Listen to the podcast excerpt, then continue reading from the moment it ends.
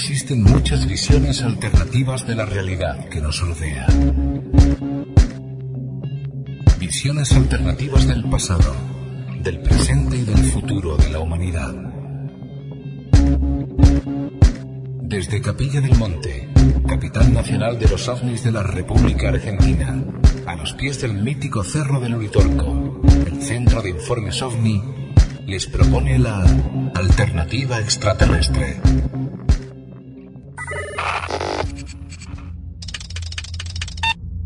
Alternativa extraterrestre. Presenta y dirige Lozmari López. Redacción de noticias Mario Goros Terrazú. Con la colaboración de Ana Pinzani, Gabriela Caldarone y Sonia Spicolet. Alternativa extraterrestre es una idea original de Jorge Alberto Suárez.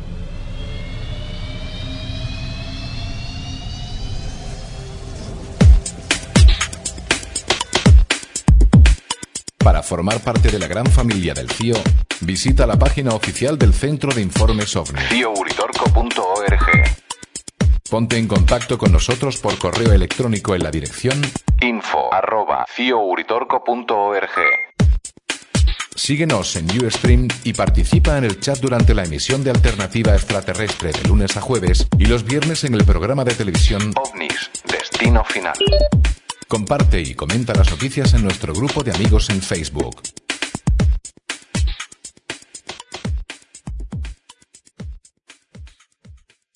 La arqueología es la ciencia que explica cómo funcionaban las civilizaciones antiguas, a través de la interpretación de sus monumentos, su arquitectura, sus obras de arte y todo lo descubierto en determinadas zonas. A través de los siglos, la Iglesia regularmente ha tratado de ocultar la mayoría de estos objetos históricos sepultándolos bajo tierra, pues contradicen lo escrito en la Biblia, y por eso los arqueólogos siempre están escarbando para desenterrar todo lo que pueda contarnos la historia del mundo.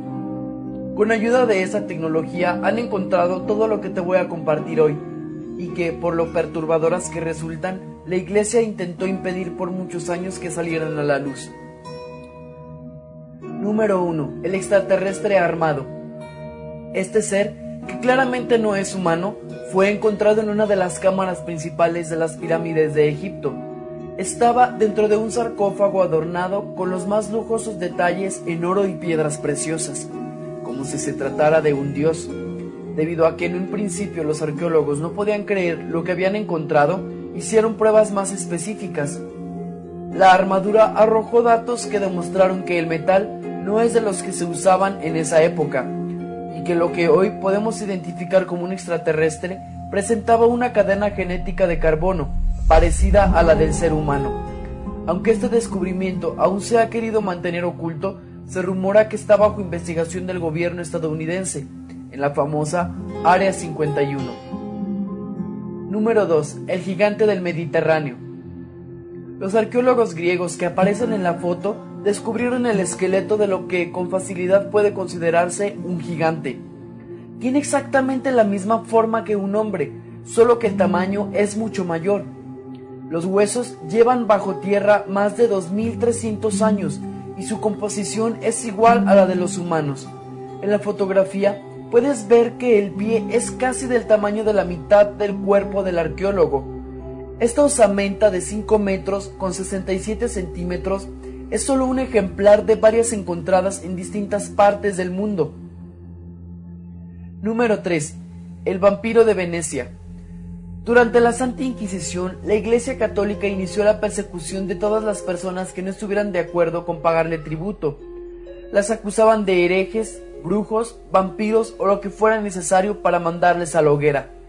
A quienes se les creía eran vampiros, se acostumbraban clavarles una estaca de madera en el corazón, pero también les quitaban los colmillos a golpes y les ponían un ladrillo en la boca, para evitar que regresaran a la vida y enterraran sus afilados dientes a algún inocente. Este cráneo fue encontrado en Venecia y se cree que fue una de las muchas víctimas de esa despiadada cacería. Número 4. Los guerreros de terracota. En China, un grupo de campesinos en busca de agua encontraron una caverna, en la cual había más de 8.000 figuras de guerreros y caballos de tamaño real. Después de varios estudios, se supo que el primer emperador chino, Qin Shi Huang, los mandó a hacer para que fueran su escolta personal en el más allá. El soberano planeaba llevarse a todos sus soldados y conquistar el otro mundo con ellos. Se dice que hay una maldición con estos guerreros, pues los agricultores que los despertaron de su sueño fueron muriendo lentamente. Uno de ellos se me suicidó con víctima de un ataque de locura. Sé por qué me con ellos. Los vikingos decapitados de Dorset. Este descubrimiento permitió que los arqueólogos recabaran mucha información sobre la vida de los vikingos. Por sus hallazgos pudieron concluir que llegaron al continente americano mucho antes que Cristóbal Colón, siendo ellos los primeros colonizadores. Cuando encontraron el conjunto, lo primero que notaron fue que los casi 40 vikingos estaban decapitados. Otro hallazgo en la zona fueron las armas que eran usadas por los soldados durante las cruzadas. Por esta razón, se cree que la Iglesia Católica, al enterarse de que los vikingos habían encontrado una nueva tierra, llegó hasta ese continente para asesinarlos, mantener la información en secreto y emprender el viaje hacia el nuevo mundo, llevándose todo el crédito. Número 6. Jeringa y cañones en el barco de Barba Negra. Barba Negra fue un pirata que se dio a conocer por ser el más despiadado de todos. La venganza de la reina Ana fue el barco en el que el temible personaje atacó a otras dos embarcaciones de diversas nacionalidades y al ser encontrado en las profundidades del mar muchos años después, descubrieron cientos de artículos en su interior. Entre ellos estaban los cinco cañones del barco que ahora son exhibidos en distintos museos, así como la jeringa que usaban los piratas para inyectarse directamente en la uretra y aliviar enfermedades como la sífilis. Número 7. Las momias gritando. Momificar era una forma muy usual de acabar con la vida de alguien en las civilizaciones antiguas. Era parte de un ritual con el que se intentaba mantener el cuerpo de una persona por si algún día su alma regresaba del más allá, o en ocasiones era un simple castigo. Lo más cruel de este procedimiento se daba cuando la persona era enterrada viva con los ungüentos necesarios para que se iniciara el proceso. La momificación era una de las técnicas de tortura que utilizaban con los condenados a muerte. Dado que les torturaba hasta morir, se puede apreciar la desesperación y el gesto de estar gritando en la momia de la imagen. Estos descubrimientos han permitido conocer todo lo relacionado con el ritual de momificación y lo que ellos creían era la vida después de la muerte. Número 8 y último. 70 libros de metal. Estos libros metálicos fueron descubiertos hace apenas cinco años en una pequeña cueva en una zona completamente aislada de la civilización en Jordania, donde al parecer se refugiaron miles de cristianos cuando cayó Jerusalén en el año 70 después de Cristo.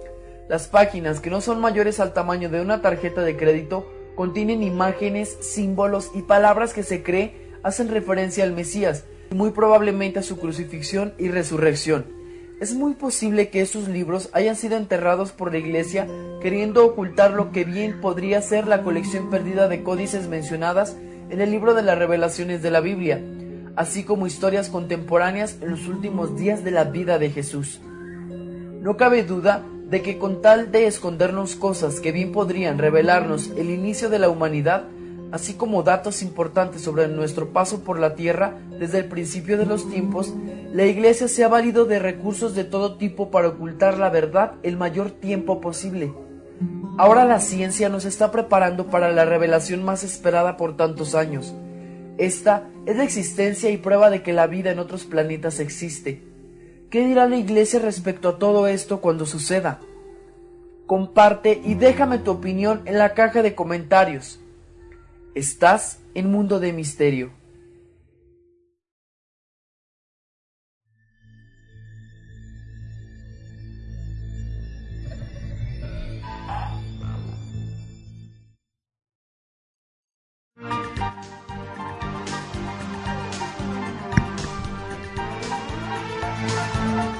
Muy bien, así comenzamos esta alternativa extraterrestre, órgano de difusión del Centro de Informes OVNI aquí desde Capilla del Monte, Córdoba, Argentina, a los pies del Cerro Uritorco y damos la bienvenida a todos los amigos que se están sumando eh, a la red de Facebook, que es donde estamos transmitiendo en vivo por estos últimos domingos y realmente es un gusto poder hacerlo porque desde, esta, de esta manera estamos logrando un poco más me gustas, un poco más me asombra, un poco más de comentarios.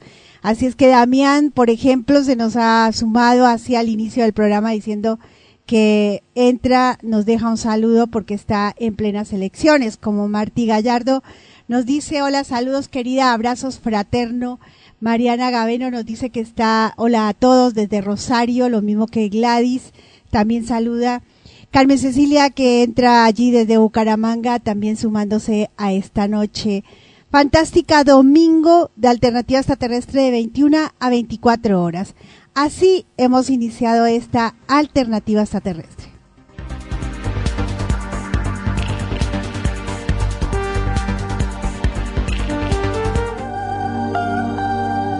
Alternativa extraterrestre en vivo, como desde sus comienzos. Una idea de Jorge Suárez. Los domingos a las 21 desde Capilla del Monte. Noticias, debates, invitados. Alternativa extraterrestre. Órgano de difusión del Centro de Informes OVNI-CIO. Para desmistificar el tema OVNI. Domingo, 21 horas, radiomaspilar.com.ar siempre más. Así estamos en duplex con Radio Más Pilar de la ciudad de Buenos Aires, a quien ya estamos enviando nuestro saludo a los amigos que nos escuchan en vivo y en directo desde esta maravillosa Radio Más Pilar, siempre más. Gracias María José, Javier, Laureano, por permitir que este programa esté allí con ustedes.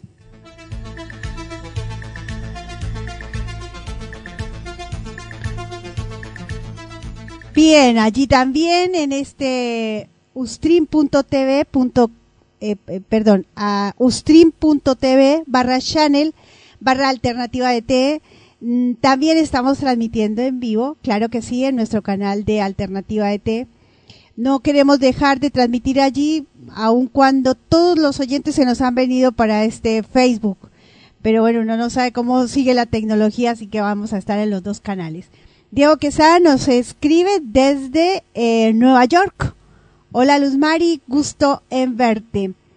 Eh, Sergio nos escribe desde Aedo, Buenos Aires.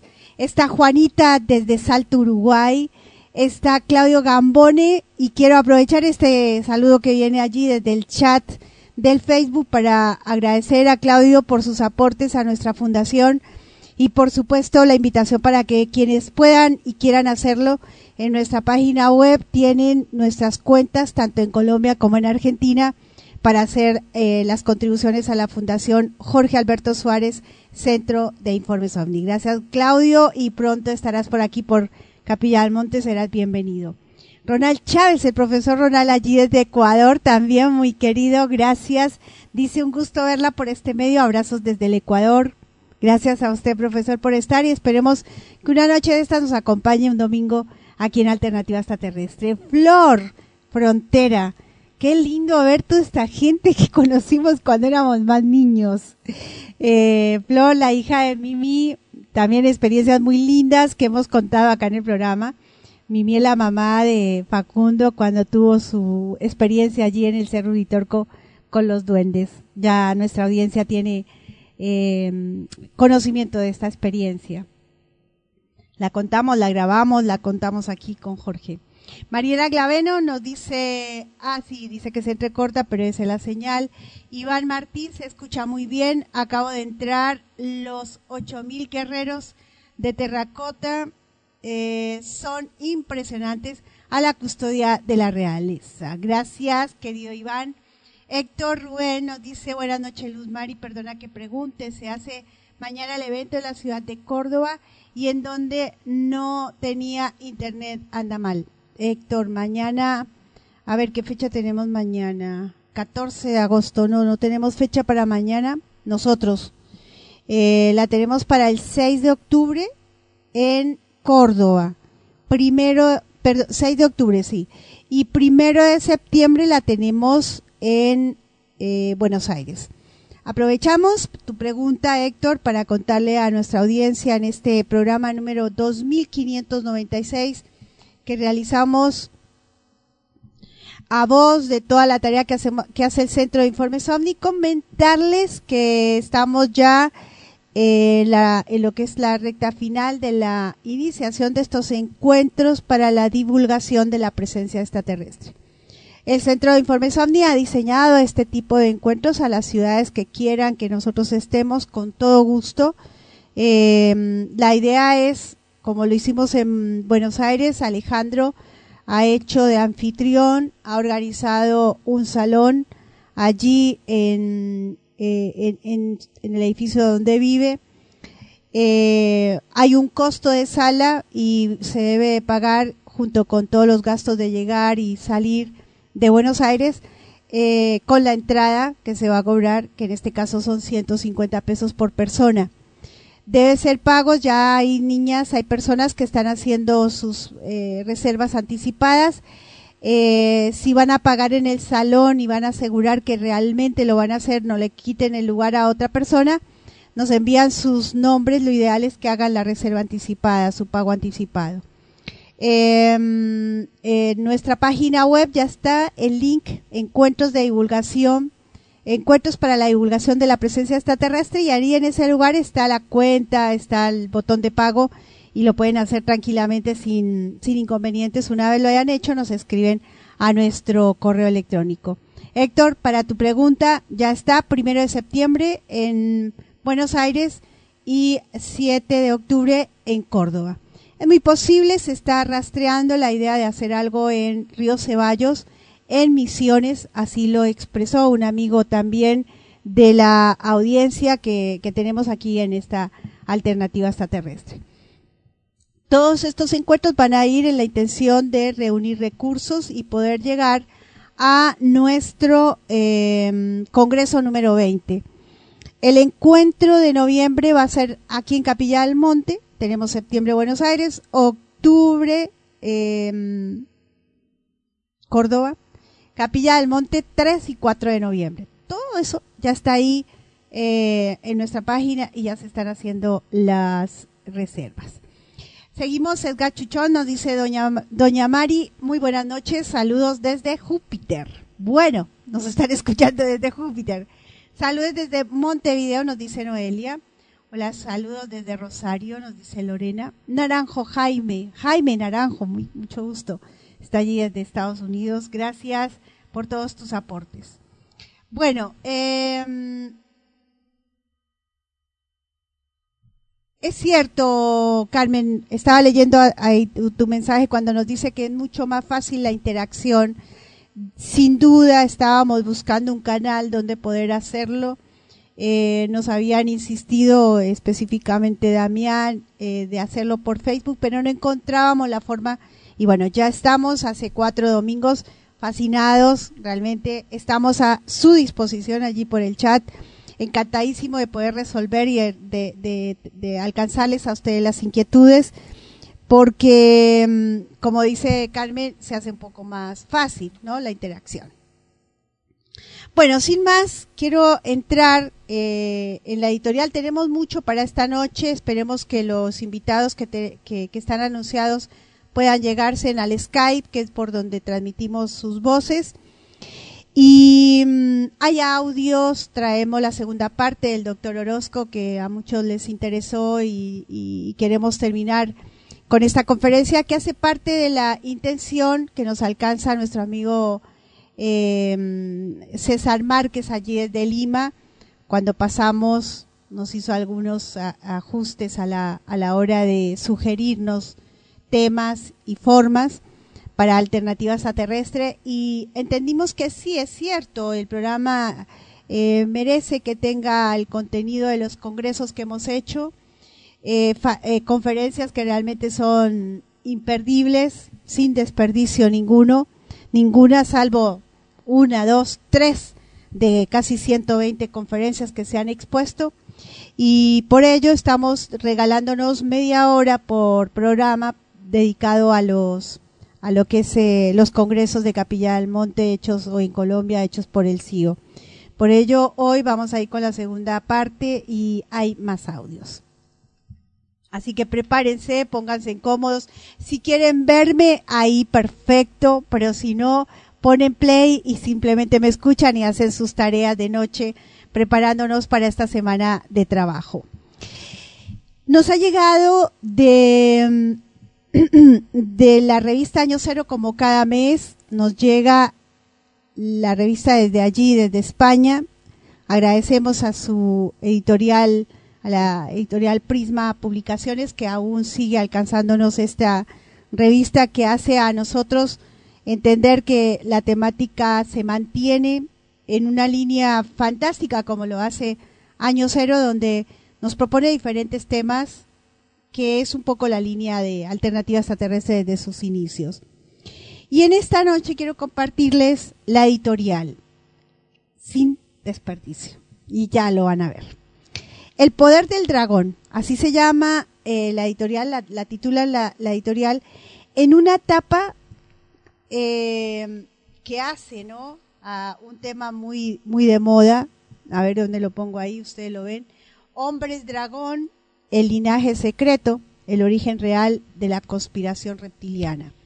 Tema sí que es de moda, ¿no? Cada uno eh, hará su propia interpretación en la que nosotros, cuando nos hacen eh, la pregunta del millón por estos tiempos, ¿qué opinamos de los reptilianos? Obviamente que salimos un poco de la opinión y traemos a ustedes simplemente datos, eh, construimos desde el dato, desde la investigación, desde los diferentes investigadores y después cada uno hace a su interpretación. El poder del dragón, dice su editorial en, la, en el número 3 25 de la revista Año Cero. En el número 306 de Año Cero publicamos un amplio reportaje de uno de los lugares más misteriosos de Europa. Estamos hablando de la Esfinge de Buseji en los Cárpatos, eh, Cárpatos nororientales. Esta tierra de fronteras entre las regiones de Valaquia y Transilvania es mágica como pocas. Aquí la línea se separa eh, que separa superstición y realidad es tan fina que apenas si la distinguimos. Y aquí se cuenta una de esas historias legendarias que siempre gusta escuchar, pero sobre todo poner en práctica. Se dice que hace 2700 años estas tierras eh, estaban dominadas por un dios terrible. Se llamaba Salmoxis y antes que Dios fue hombre. Para transformarse en inmortal hubo de pasar tres años en el inframundo de la cueva La Lomita. De ahí transmutó en la divinidad posterior. Por eso, en aquel tiempo, para formar parte del ejército de Salmosis, los habitantes de la zona, el desconocido pueblo de los dacios, debían de realizar tres peregrinaciones. Si lograban finalizarlas, se transformarían como su dios en inmortales. Lo que ocurre, como habrán imaginado, es que las etapas a cubrir eran tan complicadas que se establecía una dura selección y solo los más fuertes y afortunados lograban finalizar el periplo. El camino comenzaba en la citada cueva. Allí había que introducirse dos kilómetros a oscuras conscientes de que podía ocurrir cualquier cosa. Tras salir de la gruta, tenían que ascender hasta los 2.200 metros, primero atravesando unos bosques tan cerrados que la luz no se colaba entre las ramas. Sigue sin hacerlo, dando pie a que, la, la imaginación, el peor de nuestros enemigos, se disparase. Después, por unos parajes solitarios, hasta llegar a una colosal esfinge, desde cuya cabeza se arrojaban a tres lanzas.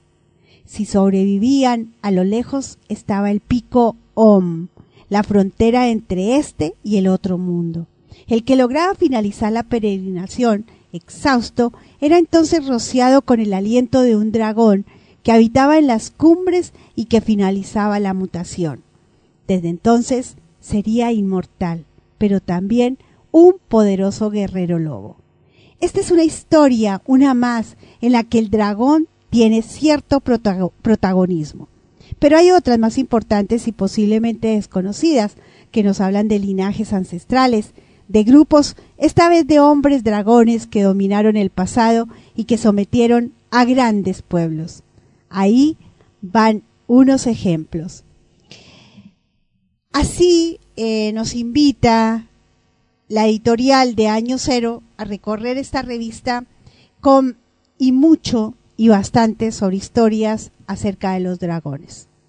Insisto, tema muy de moda por estos tiempos, la invitación para que eh, vayamos a estos mitos, a estas leyendas que de verdad eh, en el transcurso del tiempo se ha convertido en mito y leyenda y dejemos que antes de generar una mm, película o una interpretación, eh, los datos y las historias se vayan contando por sí solas. Así hemos compartido con ustedes esta editorial de la revista Año Cero.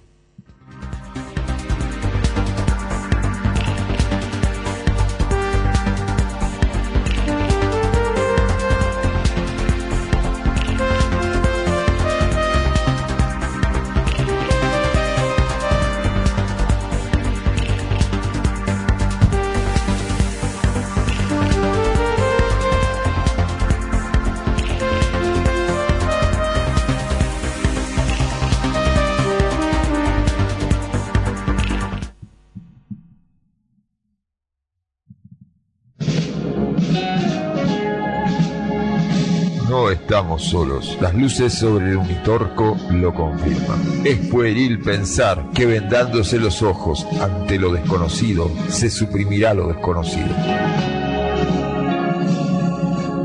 Llega a Burbuja Modulada otro programa de investigación desde Capilla del Monte, provincia de Córdoba, a los pies del mítico Cerro Unitorco. El Centro de Informes OVNI les propone Alternativa Extraterrestre, un programa que se transmite en diferido por burbujamodulada.com todos los viernes desde las 14 horas.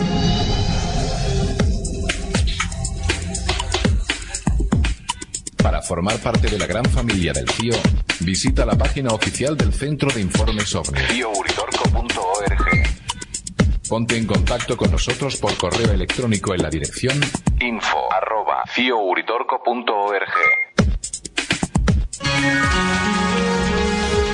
No te pierdas Alternativa Extraterrestre por burbujamodulada.com, viernes después de las 14 horas.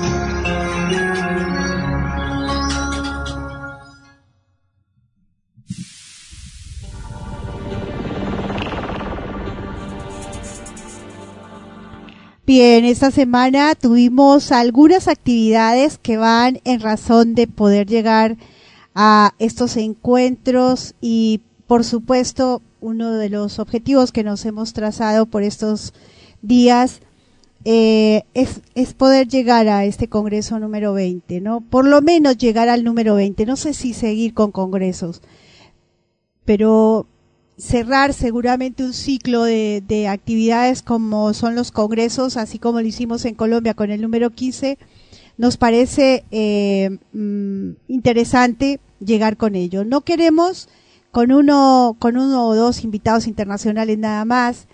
Eh, queremos llegar a este encuentro en, Capilla del Monte con la Cueva de los Tallos en en un interés, eh, lo comentábamos con Débora, de hacer un paquete interesante ya que tenemos el documentalista.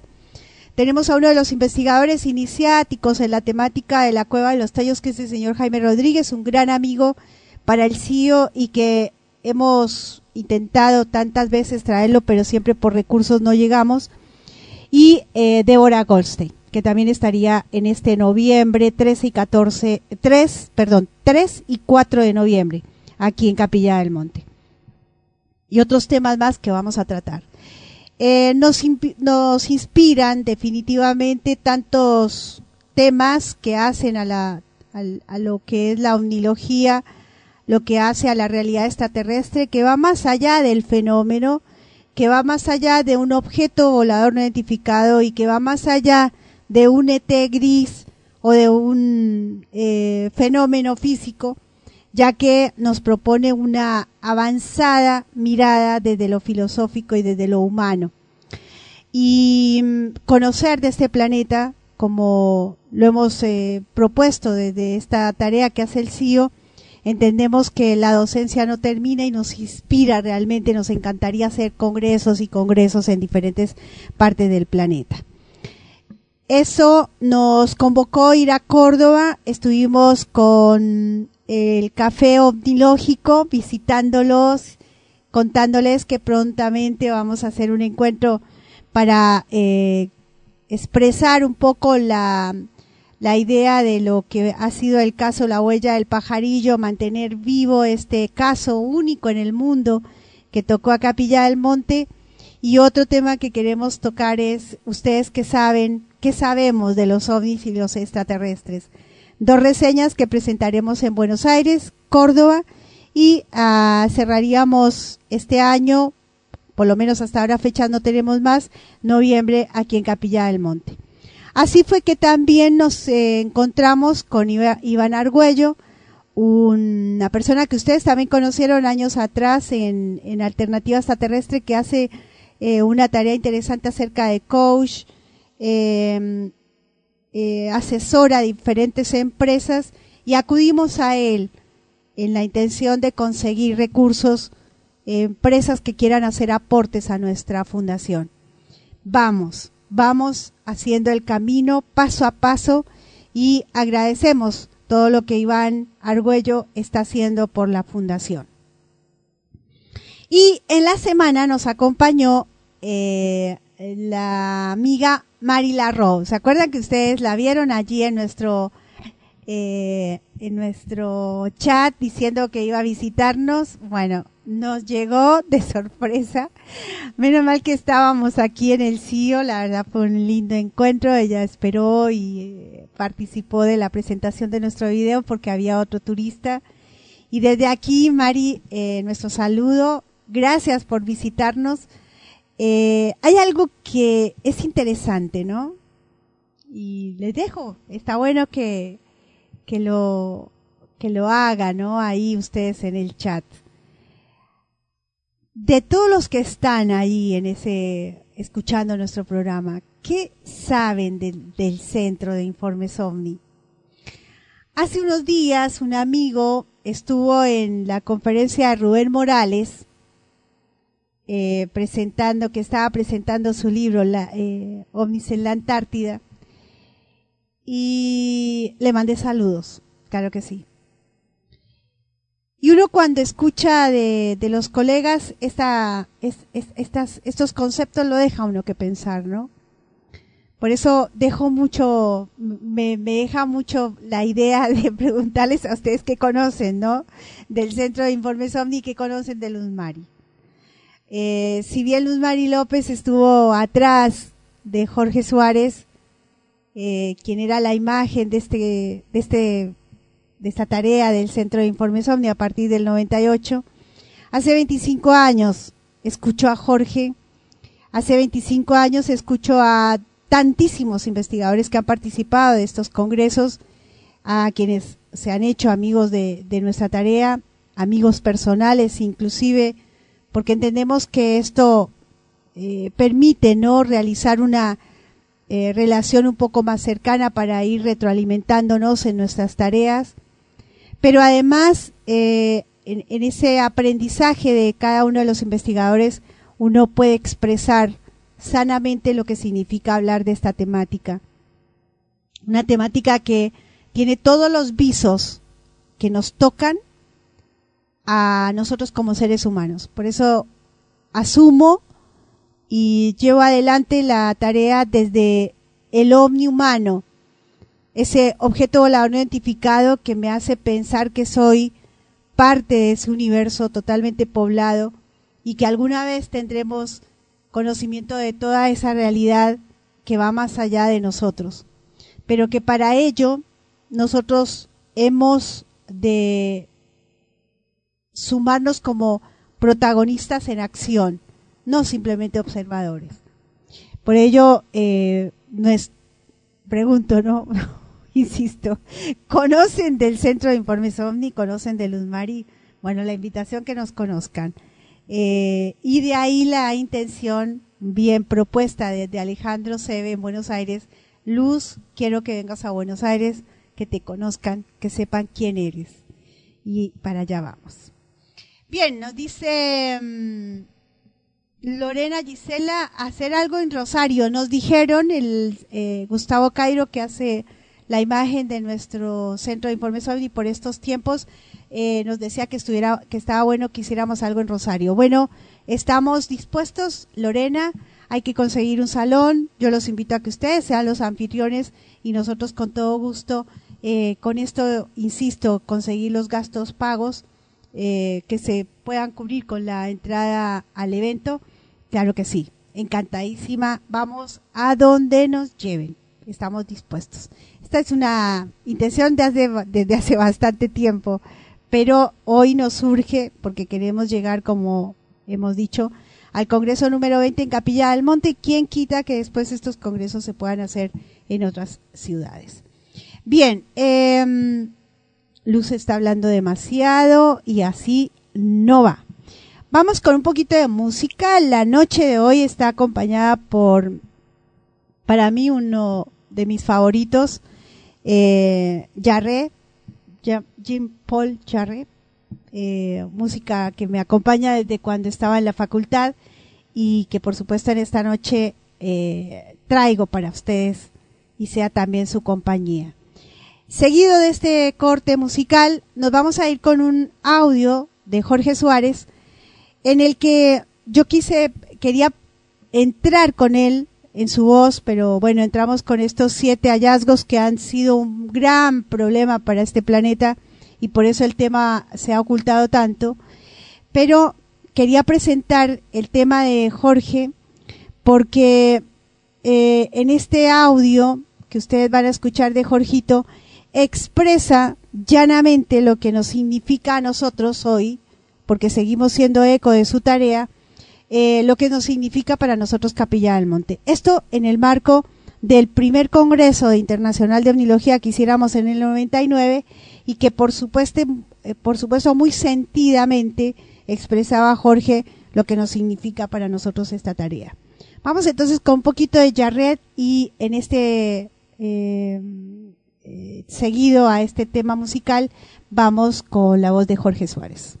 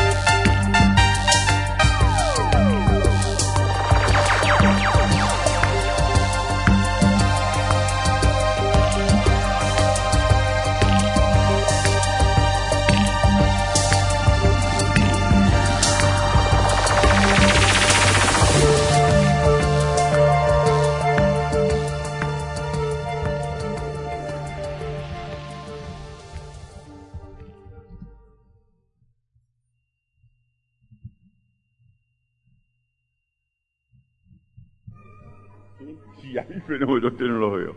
¿Hay alguien? Bueno, buenos días. ¿Cómo han descansado bien? Yo tengo una amiga que vive en Buenos Aires y siempre me dice, che, Jorge, eh, cuando voy a Capilla del Monte y me duermo es como morirme. Claro, acá La Paz, no hay ruidos, este, estamos fenómenos, ¿no? Bendito sea la posibilidad de que alguna vez hayamos elegido tan fantástico. Este, yo siempre me hago eco de, de unas palabras de Juan José Benítez, mi entrañable amigo, que siempre dice, referido a las críticas o los elogios de las cosas que los seres humanos hacemos, ¿no? Y él siempre dice, algo tendrá el agua cuando la bendicen. Y es cierto, algo tendrá este pueblo que tantas cosas tan misteriosas, tan apasionantes ocurren y será quizás, y sin duda digo, que algo lo ha bendecido desde algún lugar, alguien lo habrá bendecido desde algún lugar. Los mensajes de Rirán que leyó ayer el, doctor Roberto Orozco creo que son una prueba de que este es un lugar sagrado. Así lo llamaban los comechingones, a pesar de que algunas personas le molesten, de que nosotros también nos hagamos eco de, de esa filosofía que tuvo esa fantástica cultura comechingón que habitó en este lugar. ¿no? A veces caminando la sierra me pregunto, viendo el paisaje, remontándome 400 años atrás, y me pregunto qué cosa fantástica deben haber sido aquellos tiempos, ¿no? Con una naturaleza absolutamente virgen, tenían todo. Eh, alguna vez eh, mi querido profesor, lamentablemente desaparecido, eh, Alfredo Terrera, en este mismo escenario, un día se enojó porque alguien los había calificado como indios sucios y piojosos. Y él trazando un paralelismo con los reyes de Inglaterra y con todo respeto, por supuesto, decía, ellos tenían con qué bañarse, tenían sus ríos, y no eran como los reyes de algún lugar que cuando comen sus carneros se limpiaban eh, sus manos en sus largas barbas llenas de liendres, ¿no? Que en definitiva eh, la higiene de una persona no hace a su calidad, a veces son las circunstancias o, los ciclos de vida que, o los modismos que de alguna manera les obligan a, comportarse con ese tipo de actitudes. Bueno, eh, qué bueno que haya sido domingo. Soñaba desde lunes pasado con este lunes. Decía, qué lindo, ¿cuándo llegará el lunes? Dijeron que no pudieran estar. Con ustedes, mientras la mayoría están conformes, con el Congreso. Hemos recién haciendo notas para unos medios de Córdoba. Me preguntaban si los objetivos habían sido cumplidos. Yo dije que largamente, y eso es importante, más allá de los pequeños tropezones que uno puede tener y que son muy naturales en este tipo de actividades. Nosotros nos planteamos eh, hacer docencia con el mejor marco de panelista que pudimos conseguir y además y esto me importaba a mí muy personalmente, eh, poner el marco de la historia de Capilla del Monte en la dignidad que se merece el pueblo, que se merecen sus gentes, aún aquellos que no creen, aún aquellos que, como un señor colega de radio, ha estado despotricando durante todos estos días en contra del Congreso. Y bueno, será su forma de verlo, este, y tiene todo el derecho como periodista de opinar sobre nuestra actividad, si fue buena, si fue mala. A mí lo que me interesa eh, fundamentalmente es la opinión de ustedes y en líneas generales con los pocos que he hablado yo pido disculpas porque he estado sometido a un intenso trabajo tratando de que esto salga de la mejor manera posible. Pero bueno, estamos ya promediando, eh, pero quiero repetir un pequeño video que puse el día jueves porque sé cómo se, a veces se montan estos, estos congresos muchas veces con cierta dosis de deshonestidad se nombra y se anuncia a personas que tienen un gran atractivo y luego esas personas no aparecen. Este, pero, y a nosotros nos ocurrió. Nos ocurrió porque nosotros desde el comienzo siempre tuvimos en, principio la eh, aceptación del doctor Fernández Jiménez del Oso de participar de nuestro congreso. Lamentablemente sale un contrato para televisión en Antena 3 de España que frustra su venida, pero tuvo la eh, delicadeza de mandar, eh, me cambió dos por uno, como le decía Fernando, no me, quieras conquistar. Eh, él era uno que venía, el director de la revista Enigma, pero me mandó a, sus dos colaboradores que creo que lo hicieron magníficamente bien. Este, no por nada son sus directores adjuntos. Bueno, y la tristeza más grande que quizás me dio este congreso fue no contar con este, la presencia de Juan José Benítez, un entrañable amigo con quien trabajé en el año 1989, y estuvimos luchando, lidiando con él hasta 15 días antes, siempre dejando una puertita abierta para su venida acá, pero una serie de conflictos que no vale la pena este, comentarles a ustedes, finalmente lo hizo imposible. Entonces, yo hice algo, porque es parte de nuestra línea de trabajo, es parte de nuestra eh, seriedad en el trabajo. Yo siempre digo que agradezco a la gente que a veces me dice, yo no sé de qué, usted de qué habla, pero me suena serio. Y esto es importante en este tema, ¿no? Aparecer como serio. Entonces vamos a hacer ese video, yo hice una pequeña triquiñuela, eh, tomé imágenes de aquel documental Uritorco que se grabó en Capilla del Monte, donde hay imágenes del doctor Fernández Jiménez del Oso y de Juan José Benítez, y les transmito a ustedes eh, esa nota que hicimos vía telefónica para que ellos mismos digan por qué no han estado en nuestro congreso de, que hoy termina. ¿Mm? ¿Estamos preparados? ¿El equipo está prendido? Bueno, y después entonces encontramos a la presencia de un entrañable amigo Jorge Anfrondumón, con quien nos abrazamos la primera vez en un congreso de Río Cuarto el año pasado. Estuvo en nuestro ciclo de conferencias de verano y bueno, y hoy con la gentileza de siempre y con esa calidad humana que tiene Jorge, seguramente le va a dar este, una conferencia como ustedes se merecen. Vamos al video y luego sin este, eh, solución de continuidad vamos a, a presentarlo a Jorge para que dialogue con ustedes. Me habría encantado estar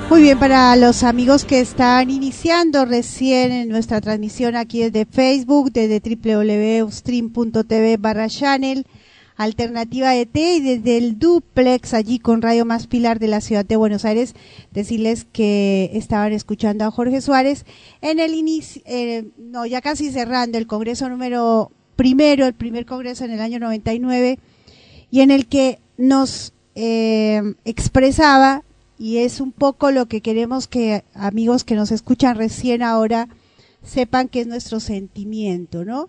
El sentir nuestro de estar eh, llevando adelante esta tarea aquí en Capilla del Monte, llevando a Capilla del Monte a diferentes lugares del planeta, no solamente desde el, desde el trasladarnos, sino también desde nuestra, nuestra voz, entendiendo que Capilla del Monte ha sido tocada desde uno de los temas eh, mejor con el único caso dentro de la casuística ovni con de tan eh, cuidado que tuvieron aquellos que hicieron esta huella eh, en el año 86.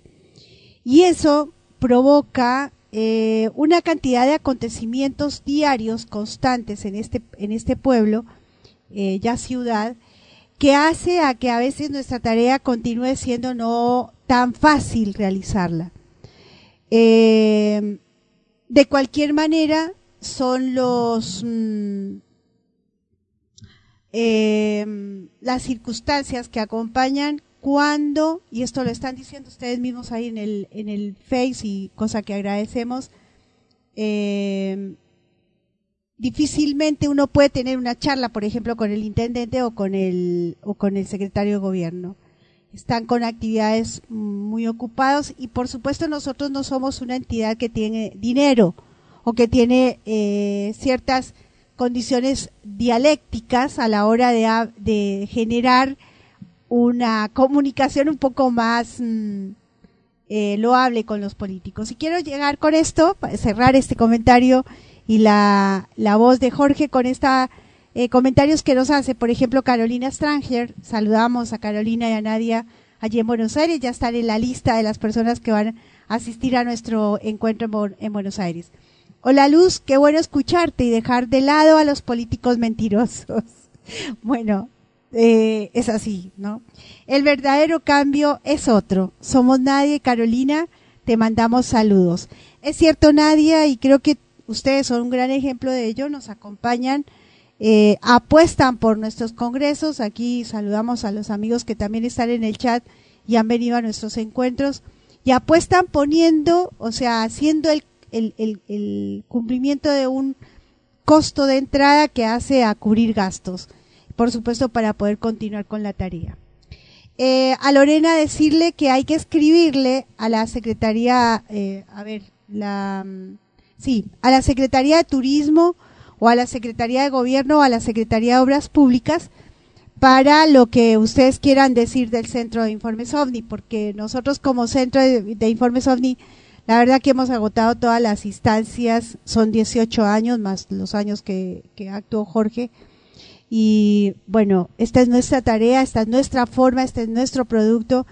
No admitimos eh, transar de ninguna manera para cambiar la escena ni cambiar los objetos que tenemos a la hora de transitar esta temática tan fascinante que nos trae día a día temas tan interesantes como lo que hemos traído hasta la fecha, ¿no? Bueno, hoy está programado y espero lograrlo eh, a Gabriela Decal. Eh, ella va a hacer una conferencia aquí en Capilla del Monte sobre la profecía de Parravicini y bueno, estamos esperando su conexión, ya deberíamos de haber entrado con ella pero bueno, por eso vamos adelantando material que trajimos también para el transcurso del programa. Esperemos que lo, la, podamos eh, traer en escena y lo mismo citamos a María Jesús Casado en la noche de hoy mm, también desde España. Vamos a ver qué resolvemos. Mm, vamos con un poquito de música porque ya viene otro tema.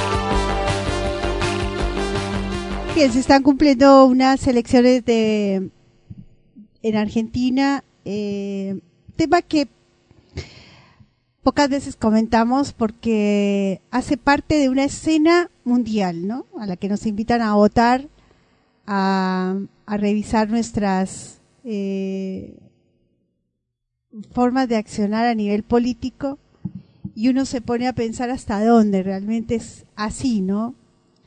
Eh, por ello, simplemente comentar, la gente está hoy cerrando una elección más aquí en Argentina, los ciudadanos, y eh, preparando para unas elecciones más en octubre. ¿Cuánto dinero en todo esto, no? Bueno, pero ese es el, eh, el sistema, es así como está adornado y así va. Nos saludaba un amigo de Venezuela eh, José Luis, nos dice que nos está escuchando desde Venezuela, y eh, le pregunté que nos contara un poco, o le, sugerí que nos contara cómo está Venezuela desde él, desde su persona. Aquí en Venezuela los políticos de, los políticos de derecha del mundo quieren una guerra en Venezuela. Aquí el gobierno quiere la paz. Aquí tenemos una página, Guillermo Gil, OVNIS San Francisco. Ay, qué bueno, José Luis, vamos a chequearla eh, así una noche de estas entramos en línea y, podemos comentar cómo, se vive el ovni, eh, todo este tema allí en Venezuela. Luz, aquí en Venezuela me gustaría participar, pero estoy muy lejos de Buenos Aires. En mi vida he visto varios tipos de ovnis. Bien, José Luis, esta es una forma de participar. A veces no necesariamente tenemos que asistir si se nos hace dificultoso. Por eso eh, vamos a, ver qué domingo nos acompaña, si alguno de los invitados no llega, por supuesto, y, los audios lo permiten, porque la idea nuestra es traer también estos audios en el tiempo y sería lindo, José Luis, que nos acompañes en, esta alternativa extraterrestre y nos cuentes de eso, de cómo se vive el ovni en Venezuela. Pocas veces tenemos gente de allí. Por un tiempo nos acompañó Morfeo, Morfeus, que hace mucho no lo vemos por acá. Saludamos a César Márquez, que nos ha escrito a su linda familia, que siempre nos acompaña desde Lima, a Rosana y también a Silvia, una mamá, esas mamacitas que hay en este planeta. Ella me representa a mí, a esas familias lindas que se están gestando por estos tiempos en este planeta, eh, que, vienen con, esa intención de realmente hacer la familia, ¿no? Eh, mis saludos para mi querida Silvia Martínez, eh, parte de esa gran familia de la banda de aerolíneas argentinas, que espero verlos ahí en el primero de septiembre en Buenos Aires. Bien, em, vamos con un tema que dentro de lo que a nosotros corresponde nos es fascinante. Descubrimos esta historia allí por el año 2001 cuando nos llegó parte de la saga de Planeta Encantado realizada por el señor Juan José Benítez. El tema Cero, eh, Palo Cero Palo y el documental se llama Los Señores del Agua. Allí conocimos a Dionisio, un hombre de campo que había tenido una experiencia fascinante en Villares, allí en Jaén, y que él contaba a Juanjo, y hoy nos enteramos que no fue solamente Juanjo el que fue a investigarle, eh, una experiencia saliendo para su casa desde de, esta zona, de este pueblo, ¿no? De Villares.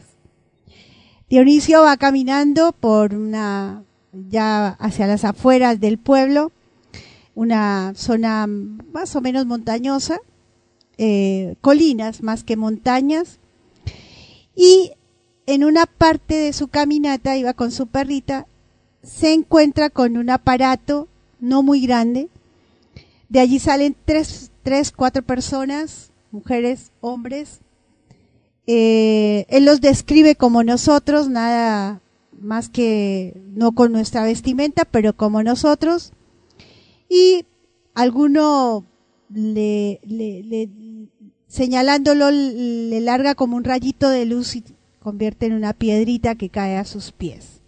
Esta piedrita tiene los símbolos de palo, cero palo, lo que llevó a Juanjo a una gran investigación y terminó en el documental no lo deja expreso, palo cero palo haría parte de uno de los lenguajes primarios de este planeta, el berebere. Y mm, un amigo de los tantos que tiene el CIO nos llega, nos alcanza este, este audio a quien le enviamos un saludo muy especial a Mindalia Televisión. Ellos hacen posible una entrevista casi 20 años después de este episodio de Dionisio. Este señor ya mayor eh, cuenta lo que vivió y en lo personal refleja lo propio de un testigo fiel a un hecho que a veces si uno en el, eh, eh, en el cuidado de lo que significa estar en estos temas, ha de ser cuidado. Entendemos que ha de ser cuidado este tipo de testigos, no ponerlos vulnerablemente ante el, eh, no solo el público que a veces eh, juega con sus interpretaciones, sino también del periodista que puede llegar a, a llevar al testigo a donde no hay que llevarlo, porque él vivió la historia, porque él vivió su experiencia y porque él, como lo dice Dionisio, cosa que enaltecemos en esta audio que ustedes van a escuchar, él hace notar que realmente no sabe lo que pasó. Y es así, porque cuando nosotros estamos frente a un evento de este estilo, no sabemos qué es. Tenemos que asumir eso. No sabemos qué es. Podemos invitarnos a hacer la película que queramos, pero estamos frente a una realidad que se nos escapa como agua entre los dedos. Aún hoy, cuando hay tantísima información, debemos tener cuidado en hacer estas películas que a veces no le hace bien al tema. Con todo gusto voy a hacerles eh, adelantar, vamos a ir paso por paso con esta eh, con este audio, no vamos a pasarlo todo esta noche, pero sí vamos a pasar unos minutos en donde habla este periodista de Mindala Televisión de España, haciendo un reportaje ah, hecho en, eh, en este año, a 20 años de su experiencia.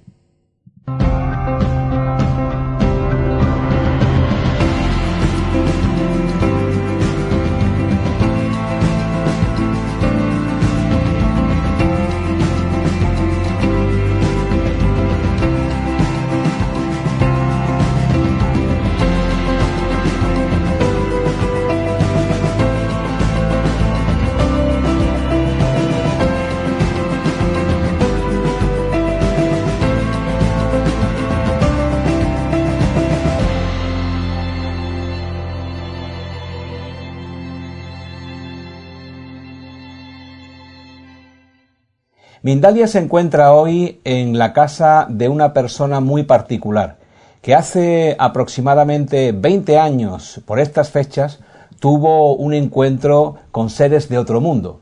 Un encuentro, no solo uno, sino varios encuentros con seres de otro mundo. Encuentros que fueron estudiados por los mejores especialistas de este país, como Benítez o Iker Jiménez.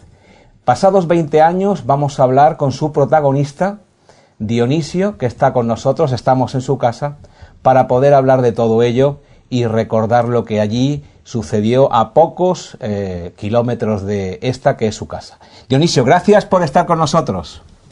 Amante, hombre. Pues eh, nos gustaría saber qué es lo que ocurrió en el primer encuentro que tuvo con estos seres. Pues mire usted, el primer encuentro, pues lo voy a decir lo que me pasó. Estuve ingresado en el hospital con dos úlceras. Me se reventó una y me llevaron al hospital. Estuve allí cuatro o cinco días o seis, no me acuerdo muy bien, pero cuatro o cinco días ingresado. Entonces vine a mi casa y me pusieron un plan. La mujer un plan, una pechuguica de pollo sin sal, en fin, una cosa. Una dieta. Eso es. Y yo ya estaba que, que, que, que no podía ni andar. Iba andando y si daba un mal paso, parecía que me se iba a salir el estómago. Pero iba despacito, suavemente, y así andaba. Un día me voy a dar un paseo a un sitio que había una encina, una sombra muy buena. Digo, allí me voy a la sombrica. Cerca de su casa. Sí, no, mm, ahí a un kilómetro por ahí. Total, que me voy a la sombra de a la encina aquella y a estar un rato. Cuando yendo para adelante hacia la encina, que ya había estado en aquella encina varias veces sentado, tenía un manojo párrago, me sentaba allá en la sombra. Y ya que ardía, iba que no podía andar despacito. Cuando veo que mi perra me sequé a plantar, para y no me quería seguir. Claro, yo sigo para adelante porque vi allí en una era antigua, en una era vieja, antigua, que veo allí de esos tiempos, veo allí un, un antefacto y un aparato redondo, aquello, y estaba aquello bonito, estaba aquello bien. Pues claro, yo no tenía miedo. Yo miré aquello, le di la vuelta a aquello mirándolo. Yo lo miré bien miraico. ¿Era grande el aparato? No, no, aquello tendría ahí unos, unos tres metros, creo yo, de, de, de- de diámetro. Tenía aquello. Pero lo, lo miré por debajo, porque estaba a una altura sin del suelo. Tiene ahí unas patillas aquello, y lo miré debajo. Y debajo hacía una poca panza también. Una pancija sin más, no. Y alrededor de la panza tenía como una corona de luces. Una blanca, otra roja, una blanca, otra roja, una blanca, otra roja. Como una, una corona. ¿Y hacía ruido el aparato? No. Aquello lo único que sentí fue porque tenía un hierro así para arriba, sin de los viejos, más no era, de mayor a menor hierro. Y yo me, me dio idea de hacer así ¿Y tocarlo? y tocar el hierro, pero no lo toqué, porque entonces sí sentí un ruido, sentí un ruido, un ruido sordo como cuando pasa por un transformador y siente un ruido así. Entonces ya no lo toqué. Y yo que yo lo, lo miré bien mirado, yo lo vi bien visto. Pero yo creo que aquellos que lo habían puesto allí. Usted no sintió nada, simplemente se limitó a observar el aparato, ¿no? El aparato verlo allí y ya está. Entonces hago así, me voy a, a la sombra de la encina, de que ya lo vi. Ya me empapé, yo bien empapado. Cuando detrás siento como que había gente detrás. Y entonces rodeo y tenía atrás. Detrás de la, del árbol. No, de- de- detrás, Detrás de mí. suya. Detrás de mí, delante del aparato. Sí. Delante del aparato detrás de mí. Tenía tres. Dos mujeres y un hombre. ¿Cómo eran? Aquello, yo no sé cómo estaba la ropa que tenía, porque parecía que estaban desnudas. Como si tuvieran un mono. Yo qué sé. desnudas, vamos, desnudas. Y no estaban desnudas porque no se les veía nada. Las mujeres sabía yo que eran dos mujeres por los pechos. Y el hombre era uno, o a lo mejor era una mujer también, pero no. ¿Y las caras qué tipo de rasgos tenían en la cara? Las caras no eran feas. Las caras se veía que el, el físico era bonito. ¿Eran rubios, morenos? Ahí no le puedo decir cómo era, porque pelo no tenía, estaban pelados. Pelados. Pelados. Estaban quietos detrás suya. Ya rodé, estaban detrás de mí, pero ya rodé y ya las tenía delante. ¿Usted se asustó? Yo no, me dio miedo. Yo al pronto no me dio miedo porque ¿qué clase de gente es esta? ¿Dónde viene esta gente? ¿Y qué hizo? Nada. Una hizo que así y me señaló. Una. Me señaló, pero con una cara con, como con mala leche, ¿eh? Como si, si yo hago así y te señalo así, digo, te, te, te, te, mataba. En fin, una cosa así. Pero no era eso así. Y la otra, y es así con las manos, y vi como una sonrisa. Es así, dobló así en la cabeza, dobló así en la cabeza, es así, como, vamos, ¿cómo diría yo? Como si haci- haciéndote un saludo, como haciendo así. ¿Y el hombre qué hizo? El hombre nada. ¿Dijeron algo? ¿Se dirigieron a usted? El hombre no hizo nada más que allí quieto, hacía así, miraba una, miraba la otra. ¿Y le dijeron algo? A mí no me dijo nada. Nada, nada, nada, nada.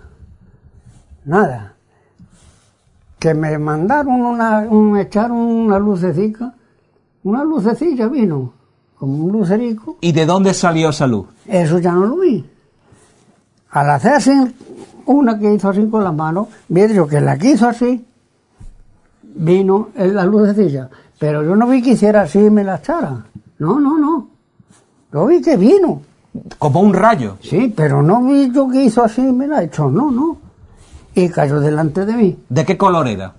La luz. Sí. Blanca, blanca, blanca. La luz como una estrella, como Y cayó delante suyo. delante de mí. ¿A dónde fue a caer? A donde había siete piedras. Siete piedras acordonadas. Siete piedras que había en el, en el sitio y ahí fue a caer la luz. Y allí fue a caer la luz. Bueno, seis y la luz siete. Entonces, pues yo hago así miro y estaban las siete piedras. Pues yo me caché dije, esto es que me, que me echado esta luz para que yo vea que está esto aquí. Pero sí, es que yo pasé por allí para acá y no había piedra. Y cuando rodé, las piedras. ¿Las piedras estaban en alguna posición especial? En hilá. Todas en, eh, una Pues- detrás de otra. Pues está en hilá. ¿Y cómo eran las piedras? Pues las piedras, ahí. Ahí las tengo, bueno, ahí tengo las últimas que me pusieron. Y las tengo ahí. Bueno, para que las vea quiera.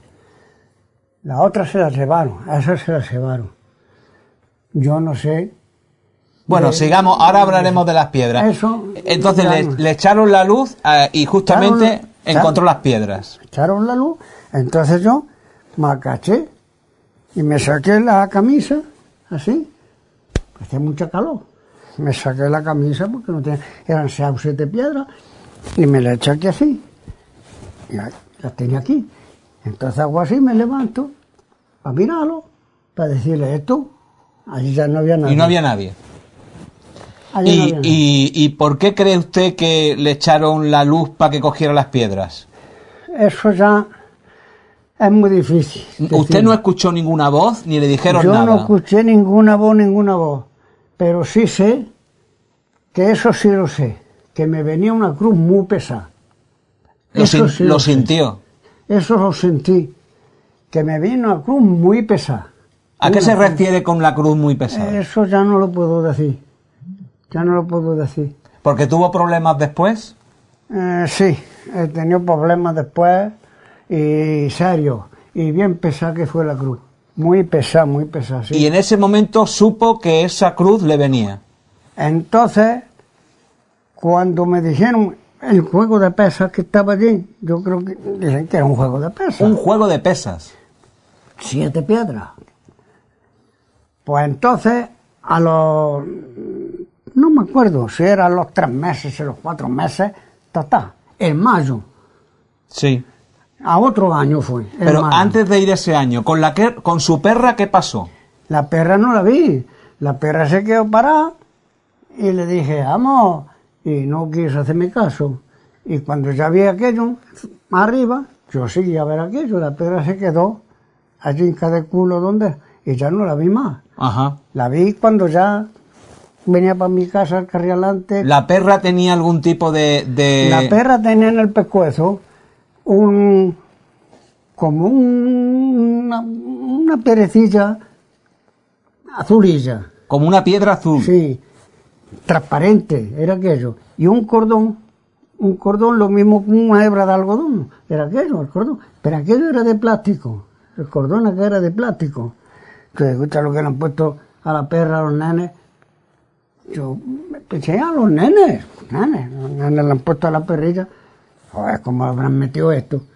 Y no se la podía sacar por la cabeza. No, aquello no se lo podía sacar por la cabeza.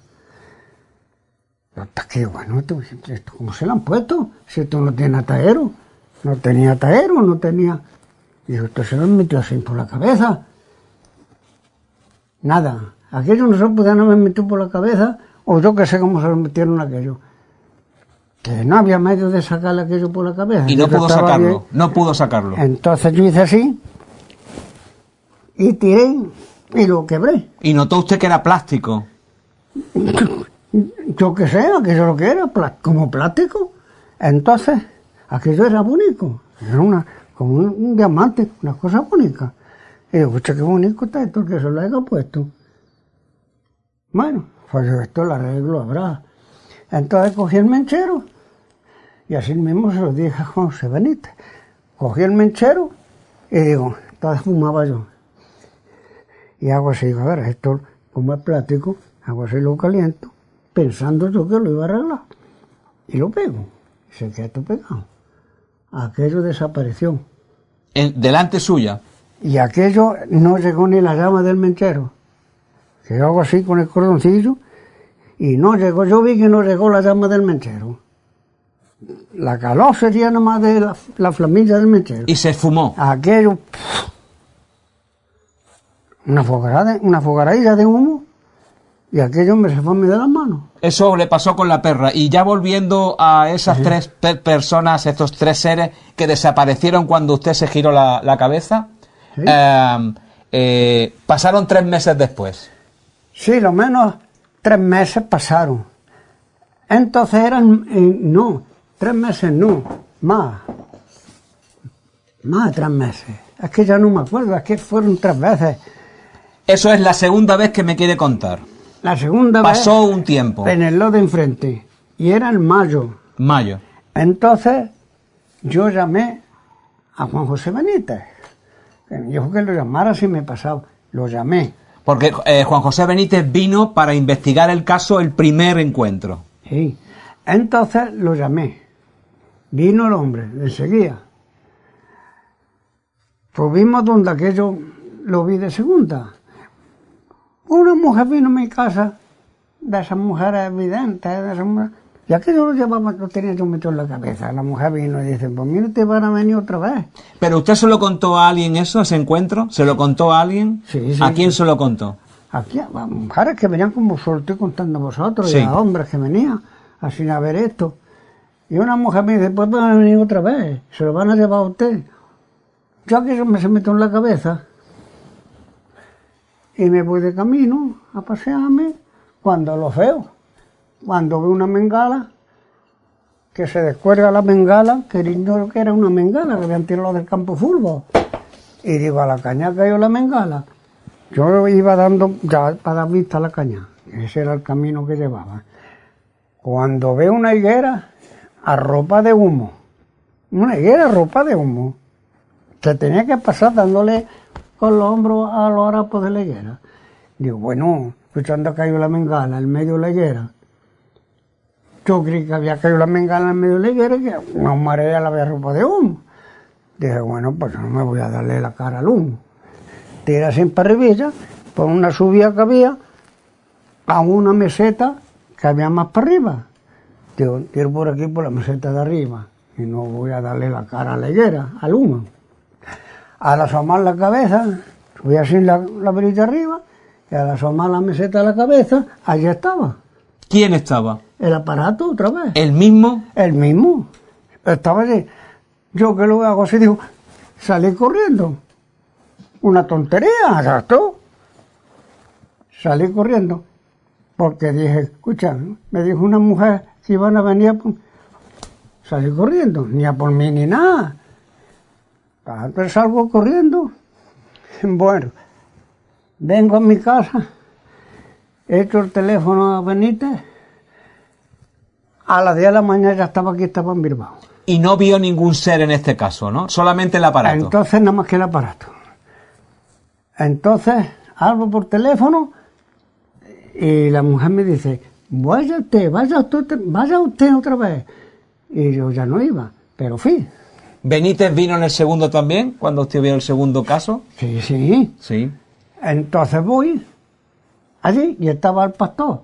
Había un pastor, con la oveja estaba el pastor. Digo, ahí está el pastor, voy ahí a ver. ¿Eso cuándo fue? ¿El día siguiente? No, al año siguiente. Al año menos, siguiente. sí. Voy, a donde yo vi aquello, estaba el pastor. Frente estaba el pastor. Y miro y digo, escucha, escucha lo que ha dejado aquí el bicho este. Había dejado un diámetro redondo. La hierba estaba a esta altura la hierba. A dos o tres estaba la hierba. Pues dejó un diámetro seca la hierba, rubia. Es decir, rubio diámetro. Entonces Juan José Benítez, el hombre, lo retrató aquello, la higuera cogió hoja, la, la higuera cogía la hoja hacía así, se desgranaba. Seca. Saca la hoja. Todos los mendrillos que había así pegados, secos. Que allí quedan los troncones secos. En fin, el hombre, aquello lo restó hasta una piedra que había al medio diámetro una losilla, estaba partida. Y es que la hacía así, porque la panceja que hacía panza, la piedra, y la partió. Sí. Bueno. Entonces el hombre cogió hoja, echó una taleguilla, cogió media piedra de aquella, echó una taleguilla, en fin. Y así pasó. Ese fue el segundo encuentro que tuvo Ese fue el segundo encuentro. en el que ya no vio seres, sino solamente el aparato. El aparato. Pero sí, voy y me encuentro eso, Está señalando las piedras. eso, Ujú. Esas piedras, eso, conforme Vamos a ver está- si nuestra cámara puede recoger un momentito conforme- luego las piedras. Conforme están puestas ahí, Sí. que eso fue un cuadro que me hizo un, un amigo que viene, un diseñador. Sí, sí.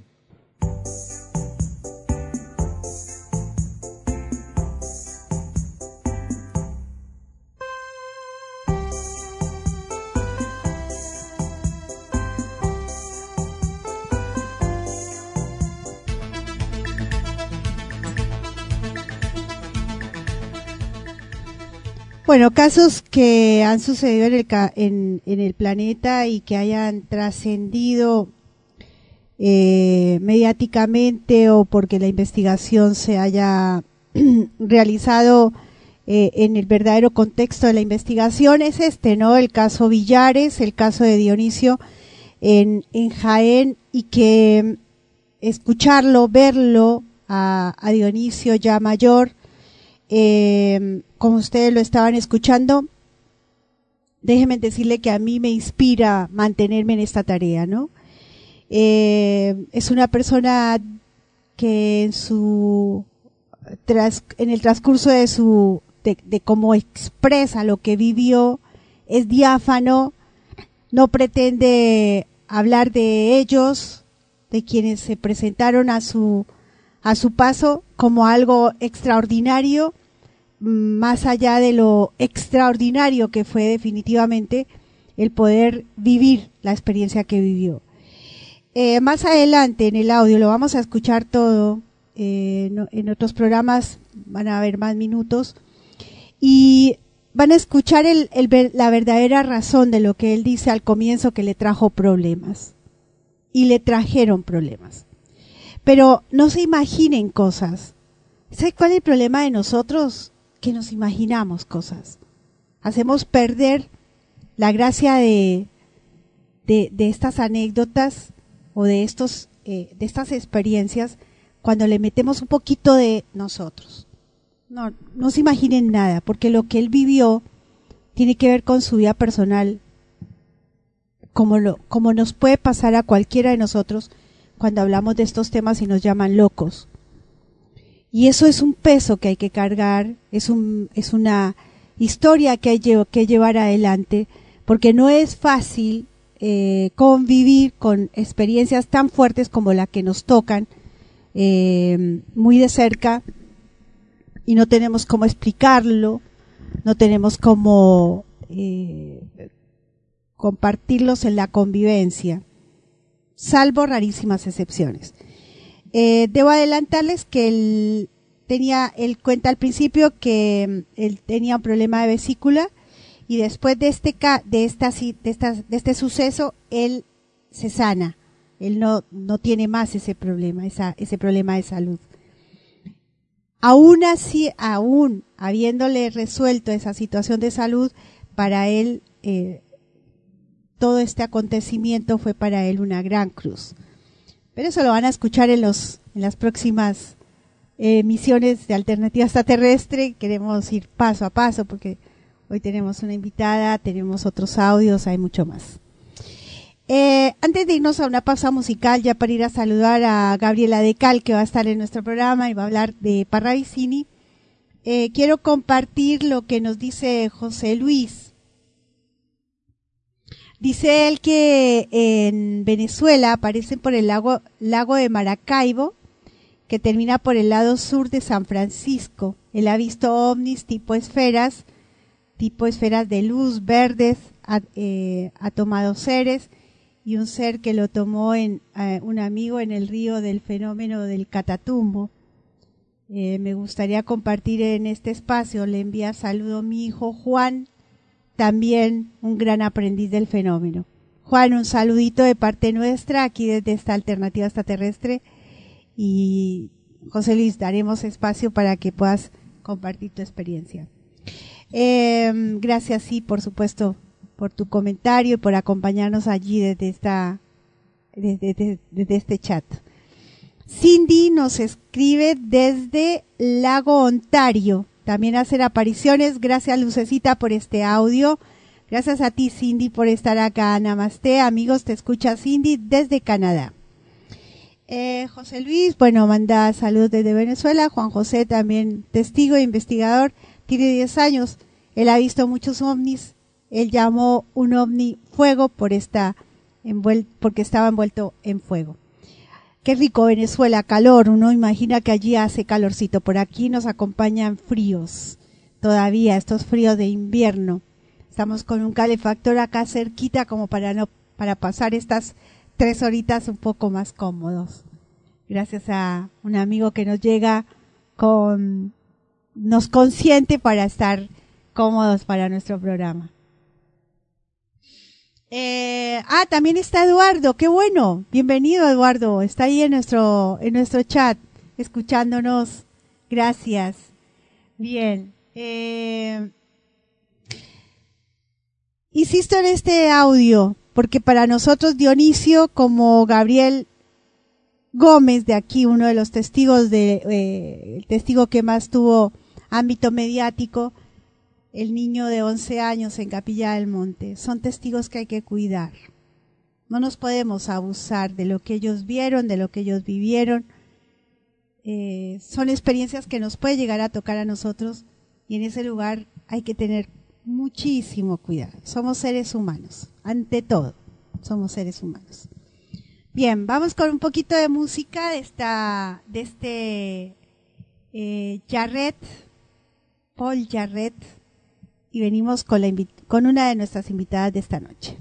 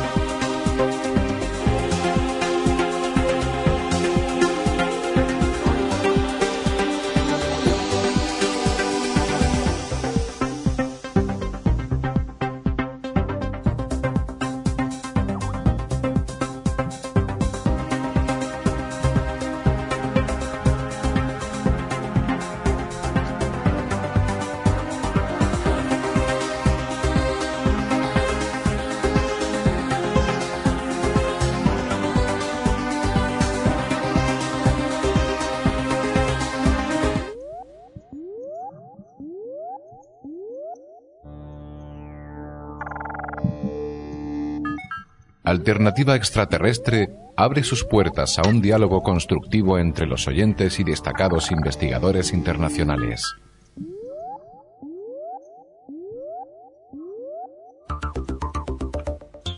Alternativa Extraterrestre, el punto de encuentro para la gran familia del CIO.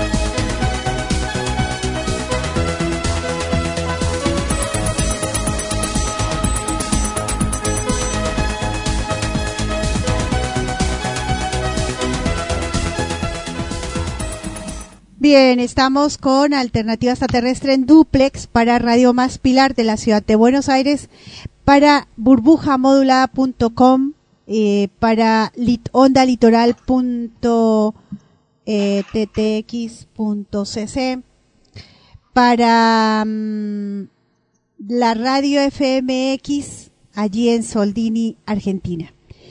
Para esta radio, nuestro saludo muy especial, agradeciendo que permitan que este Alternativa Extraterrestre esté allí, al igual que para la FM Astral de Capilla del Monte. Poquito atrasados vamos para Alternativa Extraterrestre de la, perdón, para la FM Astral de Capilla del Monte, pero también estamos allí. Saludamos a um, Mario Tizón, César Márquez, a los amigos eh, José Luis que se acaba de ir ya a descansar y a Olga Restrepo que también nos ha estado acompañando.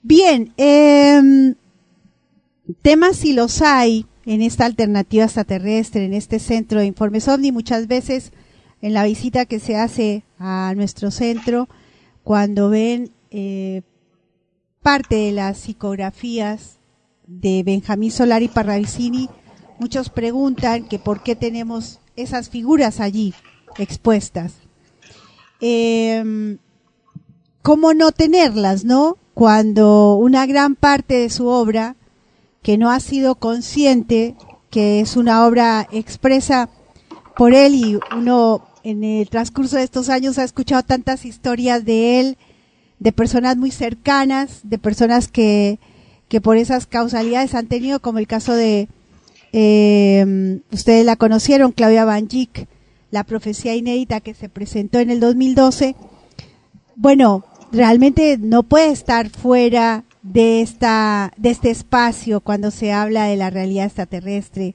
o del tema ovni. Hace unas semanas atrás supimos que Gabriela Decal va a hacer una conferencia aquí en Capilla del Monte con el tema Benjamín Solari Parravicini. Vamos a conocerla porque sé que eh, los amigos oyentes, puede haber una gran franja de personas que no la conozcan.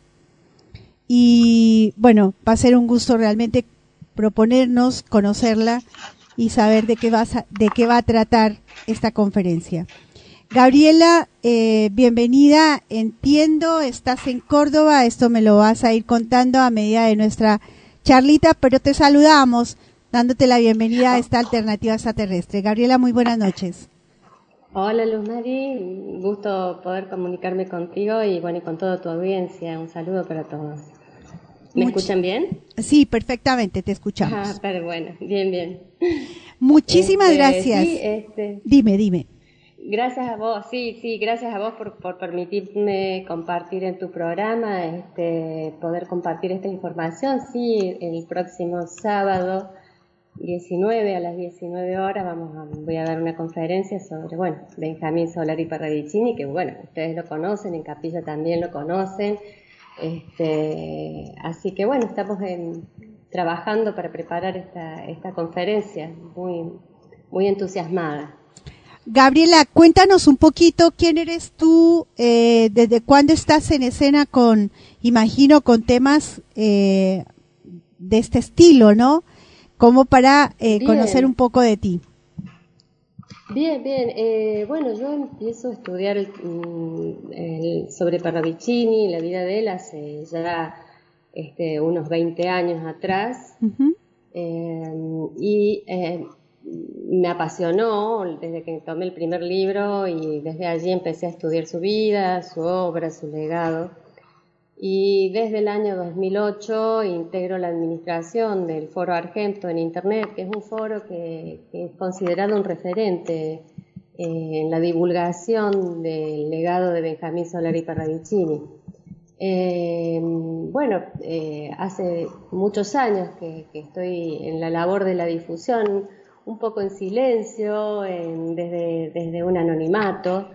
Y bueno, eh, eh, unos amigos me propusieron de que, bueno, que era hora de que, hiciera alguna conferencia, que hablara, que explicara sobre su vida, sobre las psicografías, y me animaron. Esto, por esto es que empecé a trabajar en preparar, hacer una preparación, una, preparar una conferencia y tengo ese, ese gusto de poder dar esta primera conferencia en Capilla del Monte y ya, claro, eh, algunos colegas, eh, gente que se ha enterado que empiezo, que digamos que empiezo a hablar de Parravicini públicamente, ya, hay por lo menos mm, tres conferencias más mm, en camino.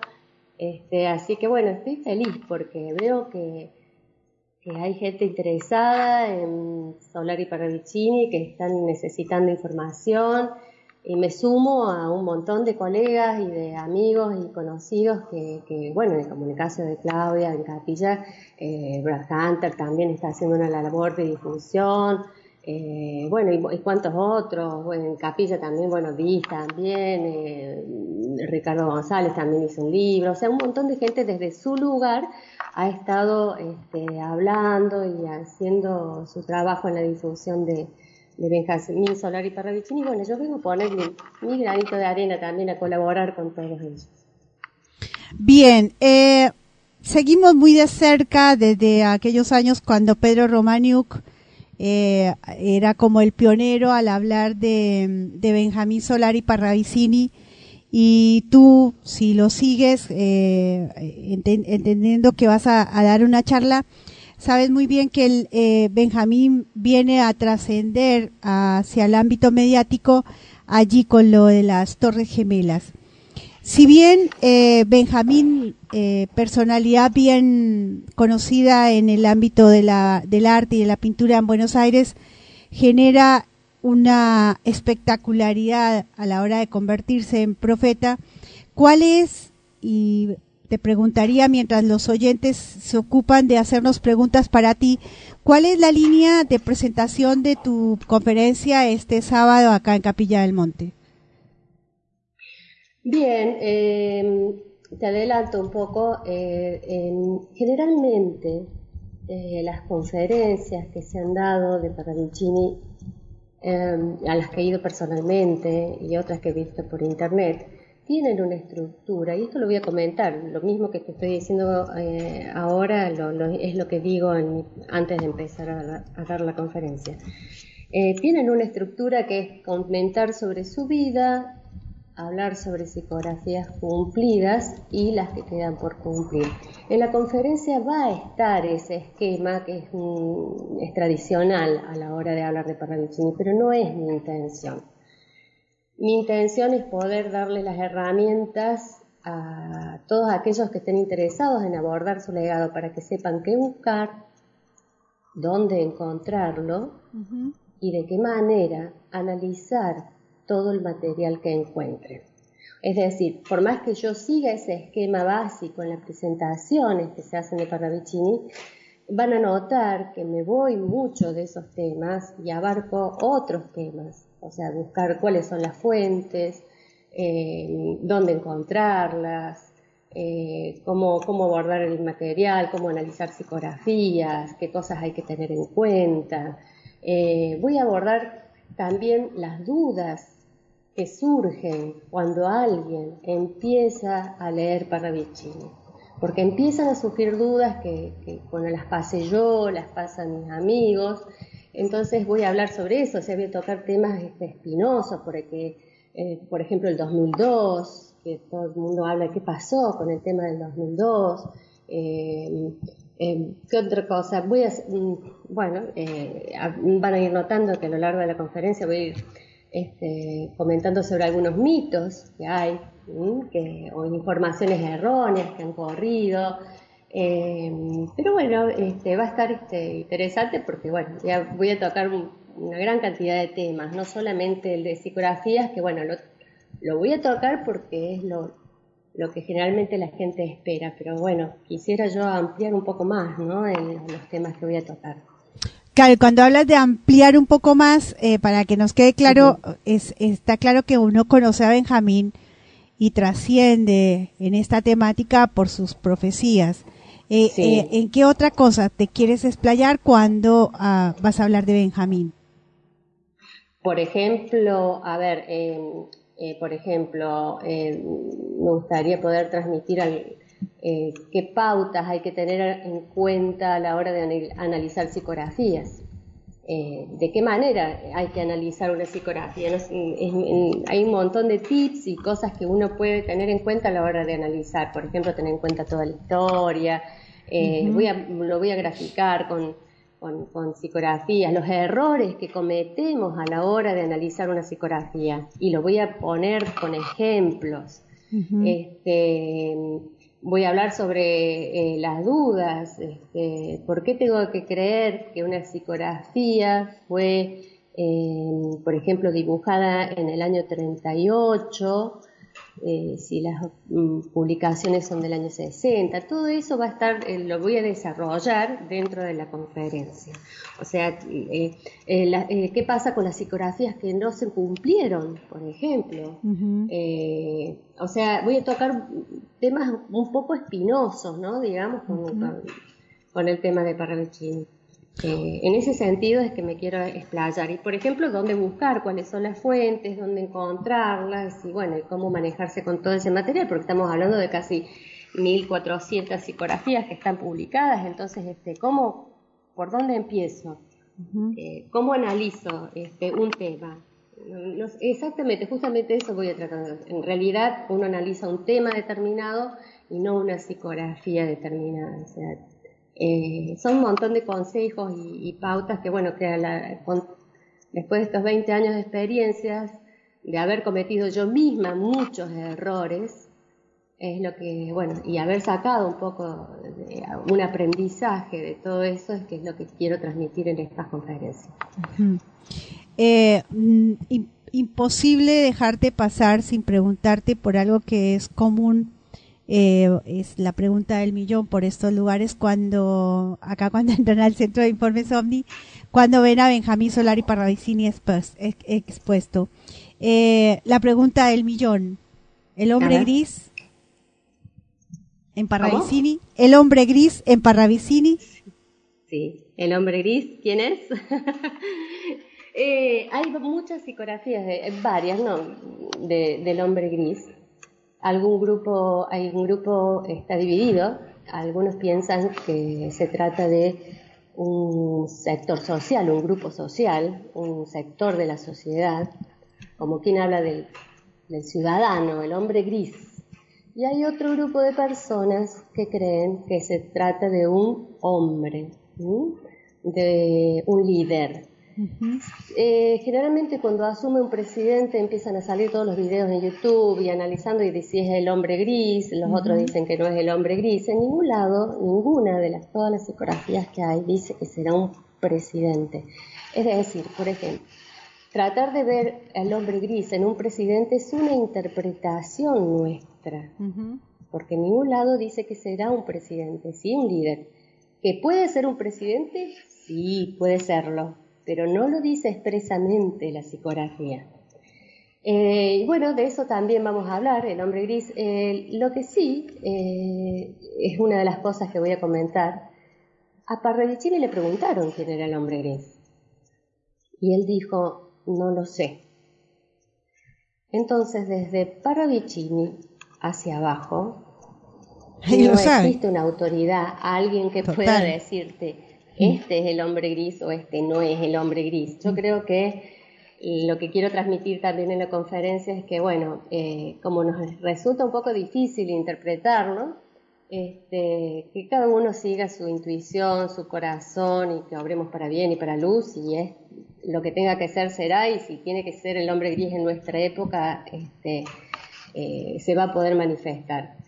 Eh, pero bueno, te digo que si ni siquiera Parravicini lo sabía, menos lo, menos lo vamos a saber nosotros. Este, así que bueno, estamos expectantes. Si aparece un líder, sigamos nuestro corazón, o, o si es un grupo de la sociedad, también sigamos obrando en bien y con nuestro corazón, y bueno, y así a lo mejor este, se manifieste lo que se tenga que manifestar. Este, pero bueno, no hay autoridades. Eh, por más que, mira, con la experiencia de analizar su obra tantos años, por decir quién es el hombre gris, eh, para mí es imposible. y, y- y cuando yo escucho interpretaciones, el mensaje mío es que son interpretaciones, Así es. que pueden estar acertadas o pueden estar equivocadas. Este, y uno, bueno, escucha, nada más. ujú. Nos dice Mari Larrow que está todavía en Capilla del Monte, la saludamos, nos está escuchando desde su celular, cosa que hablábamos en su visita al CIO, que es algo increíble que podamos estar ah, tan comunicados con ese aparatico, ¿no? Y dice, tengo el libro, pero agradecería escucharla para entender las psicografías. Bueno, Mari, no te vayas. Eh, ¿Cuándo vas a estar. Gabriela? claro, que te espere. ¿Cuándo vas a estar, Gabriela? Mira, justamente los Mariel, eh, cuando conversaba sobre el tema del material que estoy preparando, yo decía, es un mate- eh, la conferencia es algo, la van a disfrutar muchísimo quienes, digamos, ojalá la disfruten mucho, ya, este, el- eh, la van a aprovechar mucho las que ya conozcan un poco de Parravicini, o sea que si alguien tiene eh, intenciones de asistir a la conferencia, sería muy bueno que busquen en, en internet y lean su material para tener ese ejercicio previo, ¿m? para que cuando nos- si van a la conferencia ya este, aprovechen a sacarse las dudas, ¿no? Es una conferencia para, para sacarse dudas, es, lo- es la intención que tengo yo de hacer esa conferencia. este, y creo que la van a aprovechar mucho más si, si leen previamente y llevan material leído de Parravicini. Muy bien, muy bien. la- eh, o sea, es como que la- es para aprovecharlo para aquel que ya, le ya conoce Parravicini y yo creo que la va a aprovechar un, un poquito más. Excelente. ¿Dónde Así que vamos a estar? le- vamos a estar en la carpa de Sama, en la carpa que está atrás del bar de Samadí, en la techada, eh, en el paseo holístico de Fabián Ceballos, que hace un rato estuve charlando con él y te, a través mío te manda muchos saludos, un cariño grande. Ah, muchas gracias. Eh, Retornados. Sí, sí, sí. Este, así que bueno, vamos a estar allí el sábado 19 a las 19 horas. Este, los esperamos a todos los interesados. Este, eh, bueno, eh, me, me he puesto, mira, justamente una de las cosas que los que no tengan los libros, estuve investigando en Capilla y en la biblioteca que está al lado de la municipalidad, hay unos libros de Parravicini y sin ser socios pueden acercarse a la biblioteca Así y leer los libros allí mismo también. Ahí por lo menos hay tres o cuatro libros de Parravicini Sí, es cierto. para los que quieran consultar en la biblioteca. ¿Tú estás viviendo en Capilla del Monte, Gabriela? Y yo tengo propiedad, tengo mi, mi domicilio en Capilla y bueno, estoy yendo y viniendo eh, entre Córdoba, porque también tengo acá en Córdoba y entonces este, estoy la mitad de la semana en Córdoba y la otra mitad de la semana en Capilla del Monte. Pero bueno, yo ya hice el cambio de domicilio, ya me considero, ya soy ciudadana capillense, hoy voté en Capilla. Este, y bueno, para mí es un honor, un- honor muy grande poder este, dar mi primera conferencia sobre Parravicini después de tantos años de, de trabajar en la difusión de su obra, este, poder dar mi primera conferencia en Capilla. Es un orgullo, un honor. Está muy bien. ¿Qué, qué tiempo de conferencia tienes? Nos están preguntando si van a hacer Van a transmisión online. dos horas. Ajá, dos horas. Son de, va a ser más o menos desde 19 a 21 horas, este, incluyendo un espacio obviamente de preguntas, ¿no? Porque mm, yo calculo que estaré una hora y 40 haciendo mi desarrollo. Yo quisiera hablar, un- eh, dos días enteros necesitaría para dar, pero bueno, pero tuve que hacer este, un pequeño resumen de todo lo que quería decir, bueno, será una hora y cuarenta. Y, y, después, bueno, haremos un espacio de preguntas, ¿no? Así que, bueno, todas las dudas que tengan sobre Parravicini, ahí estaré, las que pueda contestar lo haré con mucho gusto y las que no, eh, me comprometeré a, a, a, responderle, ya sea por privado, pero bueno, voy a estar con, con toda la predisposición allí para, para dar lo mejor que pueda. Eh, Gabriela, nos pregunta si van a hacer transmisión en, eh, online. Eh, ¿Tienen previsto, eso? Por lo menos en esta, en esta primera, calculo que no, no, va a ser la única que, mm, conferencia que dé en capilla, calculo que más adelante haré otra, es la primera. Ahí me preguntan si lo voy a filmar, si voy a hacer eh, online y todavía como que este, no lo tenía previsto. Calculo que bueno, nosotros trataremos. volver a dar y la, la, haremos así. Gabriela, nosotros trataremos de estar en, la, en el inicio, si nos permites, y haremos para nuestros oyentes ese acercamiento. No toda la conferencia es muy larga realmente para nosotros estar allí a las 19, estar las dos horas, pero sí acompañaremos en el inicio y, un poco traerle a, luego el domingo siguiente las conclusiones de la charla, si te parece. Como, por supuesto, sí, sí, los esperamos, este, y va a ser este un, este, un, orgullo ¿no? y un honor de que puedan estar ahí compartiendo con nosotros. bueno, óyeme, y nos preguntan eh, eh, si tiene costo.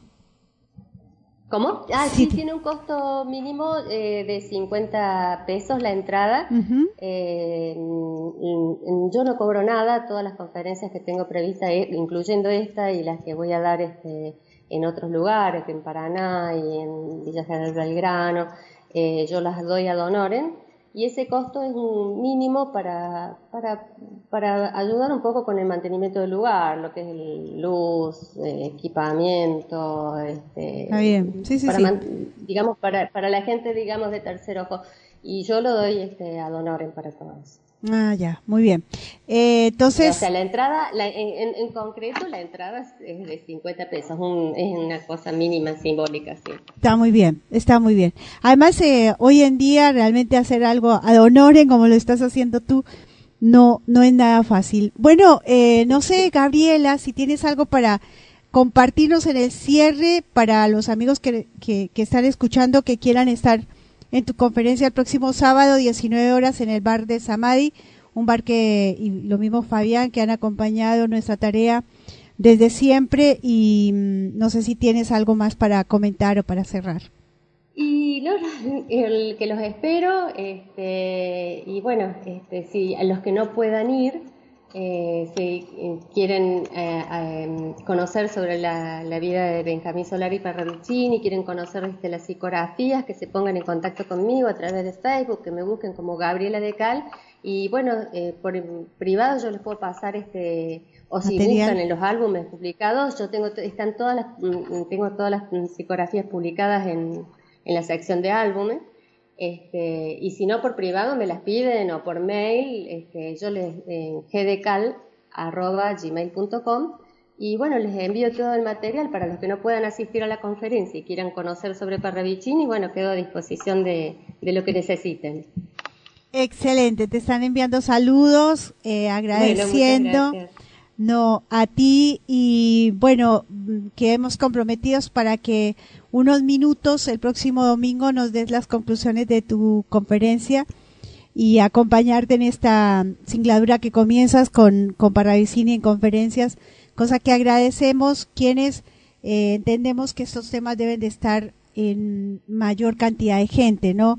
Y siempre es una boca más. Sí, por eso yo agradezco a, te agradezco a vos, porque visto que en el CIO también Claudia había dado una conferencia y a todos los colegas que en definitiva cada uno en su lugar ha hecho aportado su granito de arena este, para, para desde su lugar hacer la difusión también de Benjamín Solari Parravicini. Así que bueno, este, también es, un, es una labor en conjunto, ¿no? Sí, señora. Sí, señora. así es. Como bien dices y rescatamos de, de esta charlita para los oyentes, dejemos de lado las interpretaciones o si lo hacemos que, que queden claro que son interpretaciones y no son las conclusiones, ¿no? Exacto, ese va a ser, digamos, el eje el eje sobre el cual va a, tratarse toda la conferencia. Tú sabes que cuando nos preguntan de las profecías de Parravicini, voy a decir algo que solo lo decimos acá en el CIO, pero bueno, parece que es el tiempo de decirlo. Eh, siempre que nos preguntan, ¿y qué dice esta profecía? ¿Y qué le parece esta profecía? nosotros siempre eh, respondemos eh, de esta manera.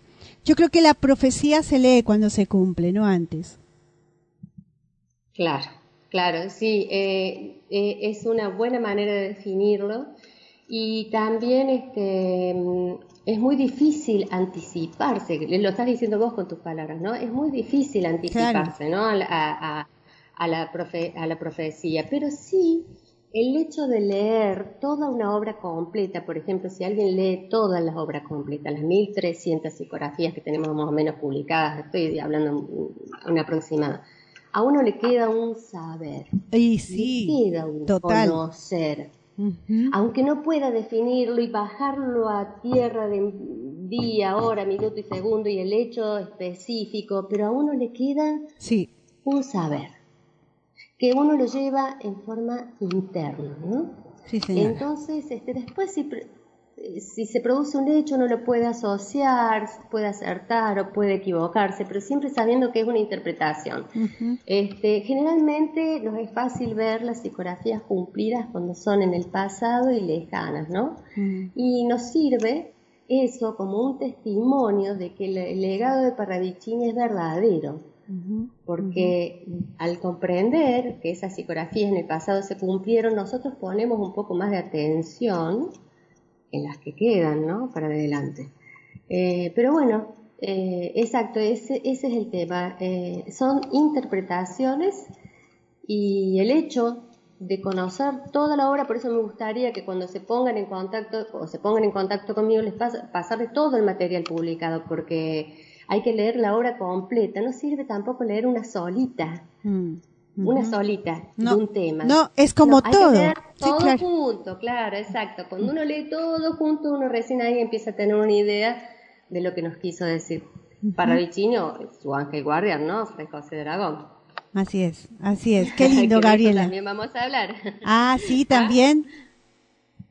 Claro, claro, porque eh, Parravicini era un canal y el que estaba muy preocupado por nosotros era Fray José de Aragón, su ángel guardián, que a través de Parravicini nos hizo llegar toda esta información. Bien. Bueno, invitados, Gabriela, estaremos allí acompañándote en el inicio de, tu charlita con todo gusto porque es uno de nuestros eh, referentes, es una mirada interesante dentro de este gran escenario de la temática eh, Benjamín Solari Parravicini y agradecemos a ti que, nos expongas una, una mirada más de este gran personaje de la realidad extraterrestre. Gracias, Gabriela. muchísimas gracias a vos y un saludo grande a toda tu audiencia. Los esperamos bueno el sábado. Así será. Ahí estaremos, Gabriela. un gustazo. Gracias. A ti, que estés bien. Bueno, han escuchado a Gabriela de Cal, quien ha hecho una tarea, como nos lo contaba, de casi 20 años estudiando a Benjamín Solari Parravicini, su profecía. Van a escuchar, van a verla, van a disfrutar de el, como e, ella nos dice que las sugerencias para poder leer la, la profecía. Así que la cita 19 horas en el bar de Samadhi, allí en, gracias a Tercer Ojo, eh, Fabián Ceballos hace posible que ella esté allí. Nos vamos a un poquito más de música en esta noche maravillosa de Alternativas Extraterrestres domingo que trae más para ustedes esta noche. Recuerden que tenemos la segunda parte de, de Orozco y tenemos también a, a la señora María Jesús Casado. Vamos a ver si alcanzamos con todo.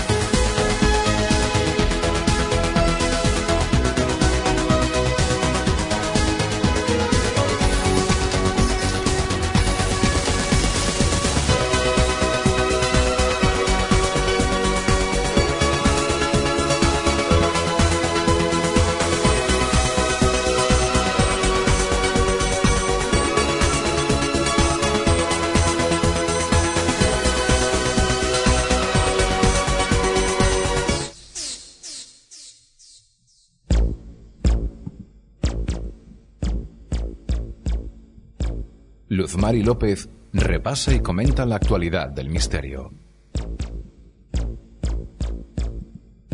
Noti OVNI, Noti OVNI. Tradiciones ancestrales. Noti OVNI. Ovnilogía. Terapias alternativas. Noti OVNI. Exopolítica. Noti OVNI. Historia oculta. OVNI. Ciencia de vanguardia. Noti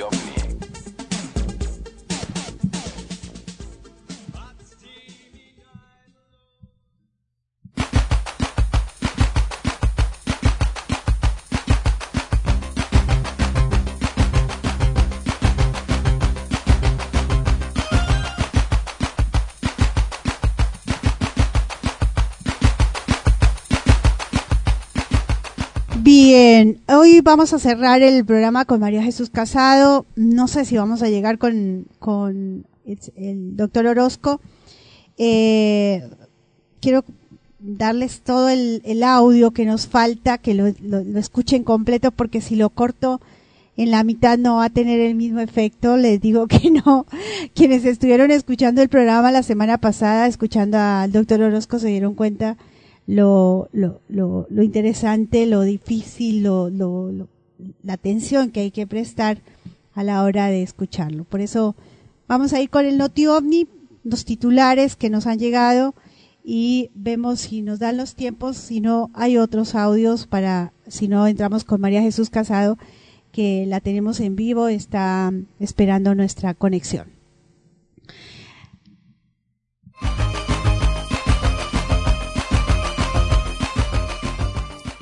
Del de elpopular.p eh, con fecha del 11 de agosto, OVNI Juanes recordó su encuentro con varios objetos flotantes. Nuevamente hace tapa eh, el cantante Juanes de Colombia. Dice, el cantante Juanes cree que existe vida más allá de la Tierra. Su creencia se basa en un hecho concreto, un encuentro con un ovni. Juanes, de 45 años de edad, dijo que hace seis años tuvo un contacto con un ovni en Suiza y fue una de las aventuras más locas que le tocó vivir. Estuve en Ginebra, Suiza, en un evento de los refugiados. Estábamos cantando y después del show me fui al hotel. Estando en mi habitación, una de la, una de la mañana, de repente en el cielo aparecieron cinco luces brillantes, contó Juanes a la radio ADN. El intérprete de la camisa negra, a Dios le pido en mil pedazos, pensó que el objeto volador eran aviones, pero luego se percató que era extraño. Permaneció en el aire y en una misma posición entre 5 y 10 minutos. Según dijo, los objetos formaban diversas figuras geométricas. Cuando estos captaron toda su atención, los supuestos ovnis desaparecieron. Juárez no se quedó contento con su avistamiento y recibió decenas de videos en YouTube sobre ovnis. Entonces, eso para mí es clarísimo, expresó. Juanes realizó estos comentarios al proporcionar su álbum Mis planes eh, son a Marte. El título del álbum no se refiere al planeta Marte, sino al verbo amar. Es un juego de palabras, dijo el cantante a una emisora radial.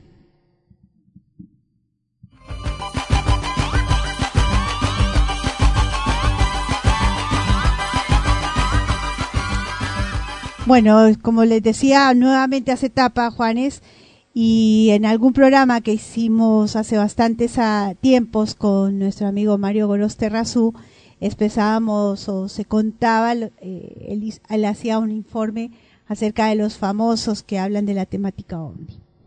Otro titular y viene de informe21.com. La NASA corta una transmisión en vivo por la aparición de un objeto no identificado.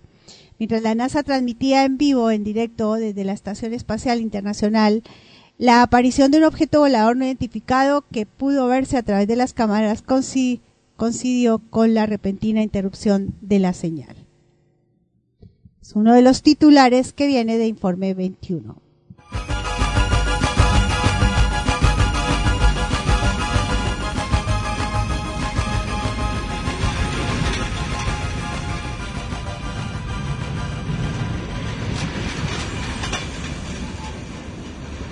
Este, te- este titular viene de perfil.com. X-Files argentinos. El piloto que esclarece avistamientos de ovnis desde hace cinco años. Este informe viene de Enrique Garabe- Garavetian es el responsable de la Comisión de Estudios de Fenómenos Aeroespaciales. Durante el 2016 resolvió 40 denuncias tras aplicar conocimientos de astronomía, meteorología y óptica. Hace 70 años nacía un mítico debate que aún continúa. En 1947 el avistamiento de una escuadrilla de platillos volantes y el incidente Roswell en el desierto de Nuevo México se convirtieron en los puntos de partida del fenómeno ovni, objetos voladores no identificados. Hoy existen dos bandos, los que aseguran que hay extraterrestres sobrevolando la Tierra y los que, antes de emitir una opinión definitiva, prefieren analizar en forma detallada, sin posturas extremas y usando herramientas científicas, cada denuncia, fotografía y video sobre el tema. En Argentina, desde el 2011, esa tarea recae en la Comisión de Estudio de Fenómenos Aeroespaciales, la CEFAE, que depende de la Fuerza Aérea Argentina. Su actual director es Rubén Lianza, un experimentado piloto de pruebas ya retirado de la Fuerza Aérea Argentina, que fue jefe de la base Marambio, además de ser astrónomo aficionado y estudioso del mundo ovni desde hace cuatro décadas. Durante el 2016 investigamos y explicamos 40 denuncias que nos enviaron desde casi todas las provincias. Le contó Lianza a Perfil desde su oficina, oficina en el edificio Cóndor. Y el año pasado pudimos resolver satisfactoriamente todos los incidentes reportados tras analizar las imágenes con softwares especiales, evaluar los testimonios, buscar datos y aplicar técnicas de astronomía, meteorología y óptica. Todo esto lo realiza sin ningún presupuesto específico asignado al área, ya que la fuerza tiene otras necesidades operacionales mucho mayores y urgentes. Esto nos dice eh, este piloto de la Fuerza Aérea Rubén Lianza, que hace parte de la CEFAE.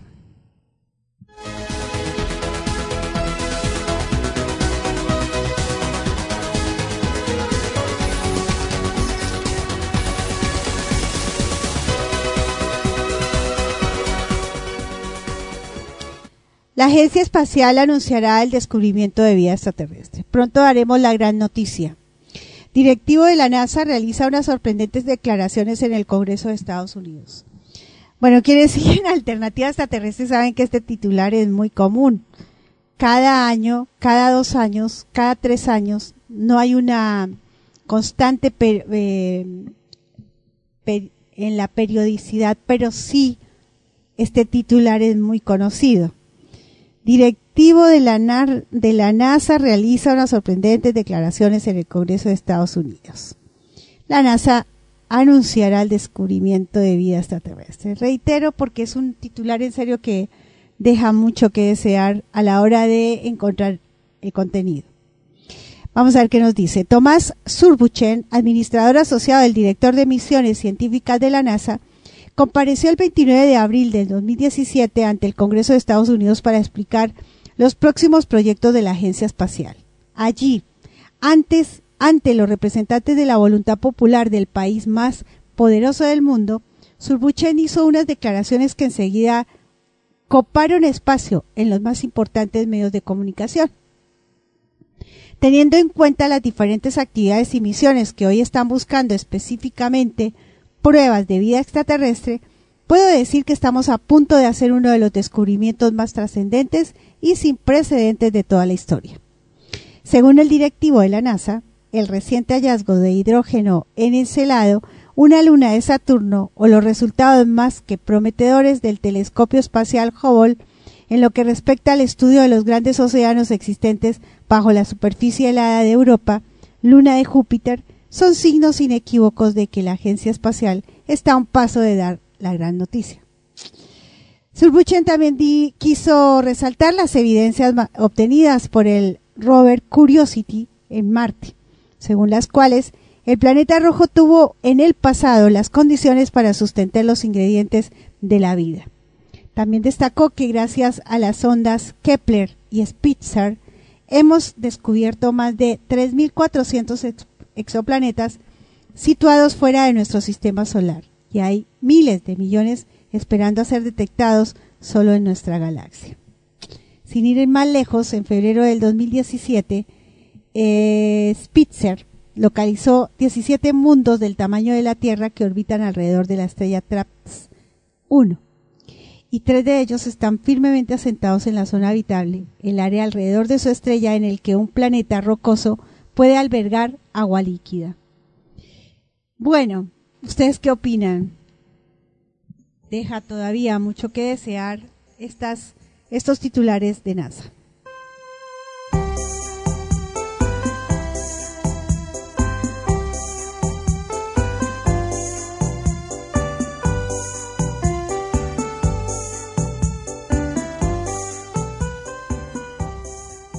Muy bien. Vamos a, en este mm, Noti OVNI, a cortar contando que, en este Noti OVNI, contarles que tenemos los encuentros, ¿no? Primero de septiembre en Buenos Aires. Más información en nuestra página www.ciouritorco.org. Están todos los datos o un correo a, gmail.com o a nuestro WhatsApp más 54 9 3548 40 77 83.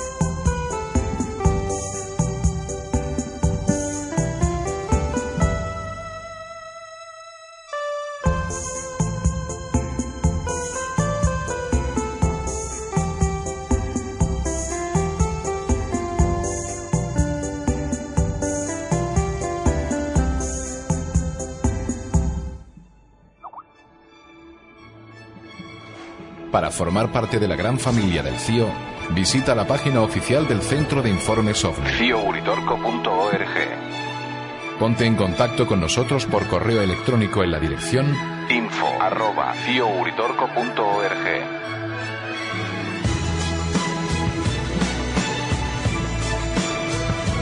Síguenos en Ustream y participa en el chat durante la emisión de Alternativa Extraterrestre de lunes a jueves y los viernes en el programa de televisión OVNIS, Destino Final.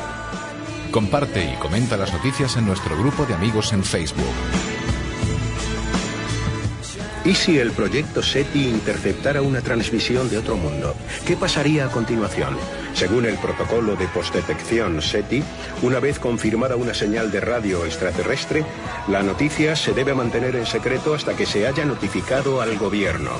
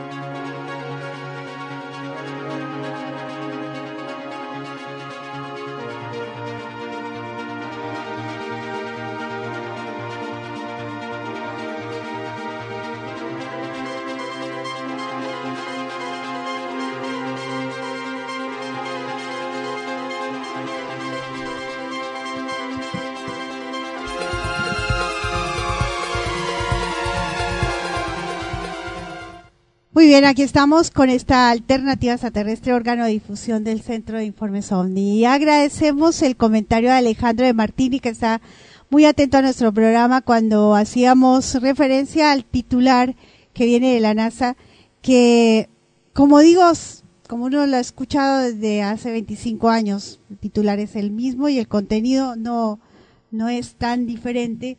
Eh, vale, y vamos a comentarlo, Alejandro. Dices tú, aunque no soy científico, sí reflexiono, un, reflexiono un instante que la vida en la Tierra tuvo cuatro extinciones masivas y la vida volvió a florecer como si nada hubiera ocurrido. Da para suponer que la vida en la galaxia es una norma y no una excepción. Y sí, porque cómo asumir que no hay vida en Marte porque, a ver, no tenemos tanta información, ¿no? Se nos ha ocultado tanto. La semana pasada hacíamos mención a los documentos de Wikileaks, una gran institución, un aparato diseñado exactamente para negarnos, o mejor, para contarnos que nos van a...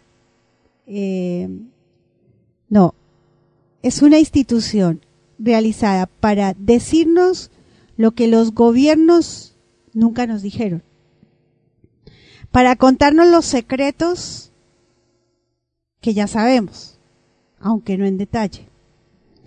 Una institución que hace a, tantas otras en este planeta para desinformarnos, es decir, para ponernos eh, un poco confusos, nos confunden. Gracias Alejandro por tu comentario. Y esa es la tarea del ser humano, pensar, hacer un, detenerse un poco y pensar, hacer caminar las neuronas de nuestro cerebro, cosa que nos han adormecido desde hace miles y miles de años. Todavía hay tiempo para despertar. Bueno, y en este rumbo, por supuesto, este es el momento para una querida amiga que desde España nos acompaña de vez en vez y nos cuenta de tantas cosas que tienen que ver con esto de los secretos. Hoy, momento de elecciones en, en Argentina, un planeta que por momentos eh, trasciende en una tranquilidad, como que no hay noticias, eh, que todo eso hace, y entiendo yo, eso nos lo va a contar y nos lo va seguramente a, a exponerme mucho mejor María Jesús Casado desde España. No sé, eh, por un momento uno entiende que todos estos momentos picos de, acontecimientos, como también mesetas en donde no pasa nada, son parte de este gran organigrama, este gran plan de estos señores que saben cómo llevar adelante sus travesuras. Querida María, muy buenas noches, bienvenida, gracias por estar en esta alternativa extraterrestre. Hola, buenas noches a todos, ¿cómo estamos? Ay, tan bella, gracias. Esta voz hace falta aquí. Hace rato no te escuchábamos. Ah, no, es que tenía el, claro, el micrófono cerrado para, porque también yo mientras eh, estoy hablando contigo estoy viendo últimas noticias y estoy poniéndome al día. Claro, pero me refería que hacía bastantes domingos, no, no nos encontrábamos. Ah, sí, sí, sí, sí, razón, tienes razón. Eso, bueno, sabéis que a veces cuesta un poquito ponernos de acuerdo, pero bueno, está a vuestra disposición cuando, cuando lo decidáis. Lo sabemos, lo sabemos, pero también nos hacen falta noticias, acontecimientos para traerte. ¿Tenemos algo para contarle a la audiencia?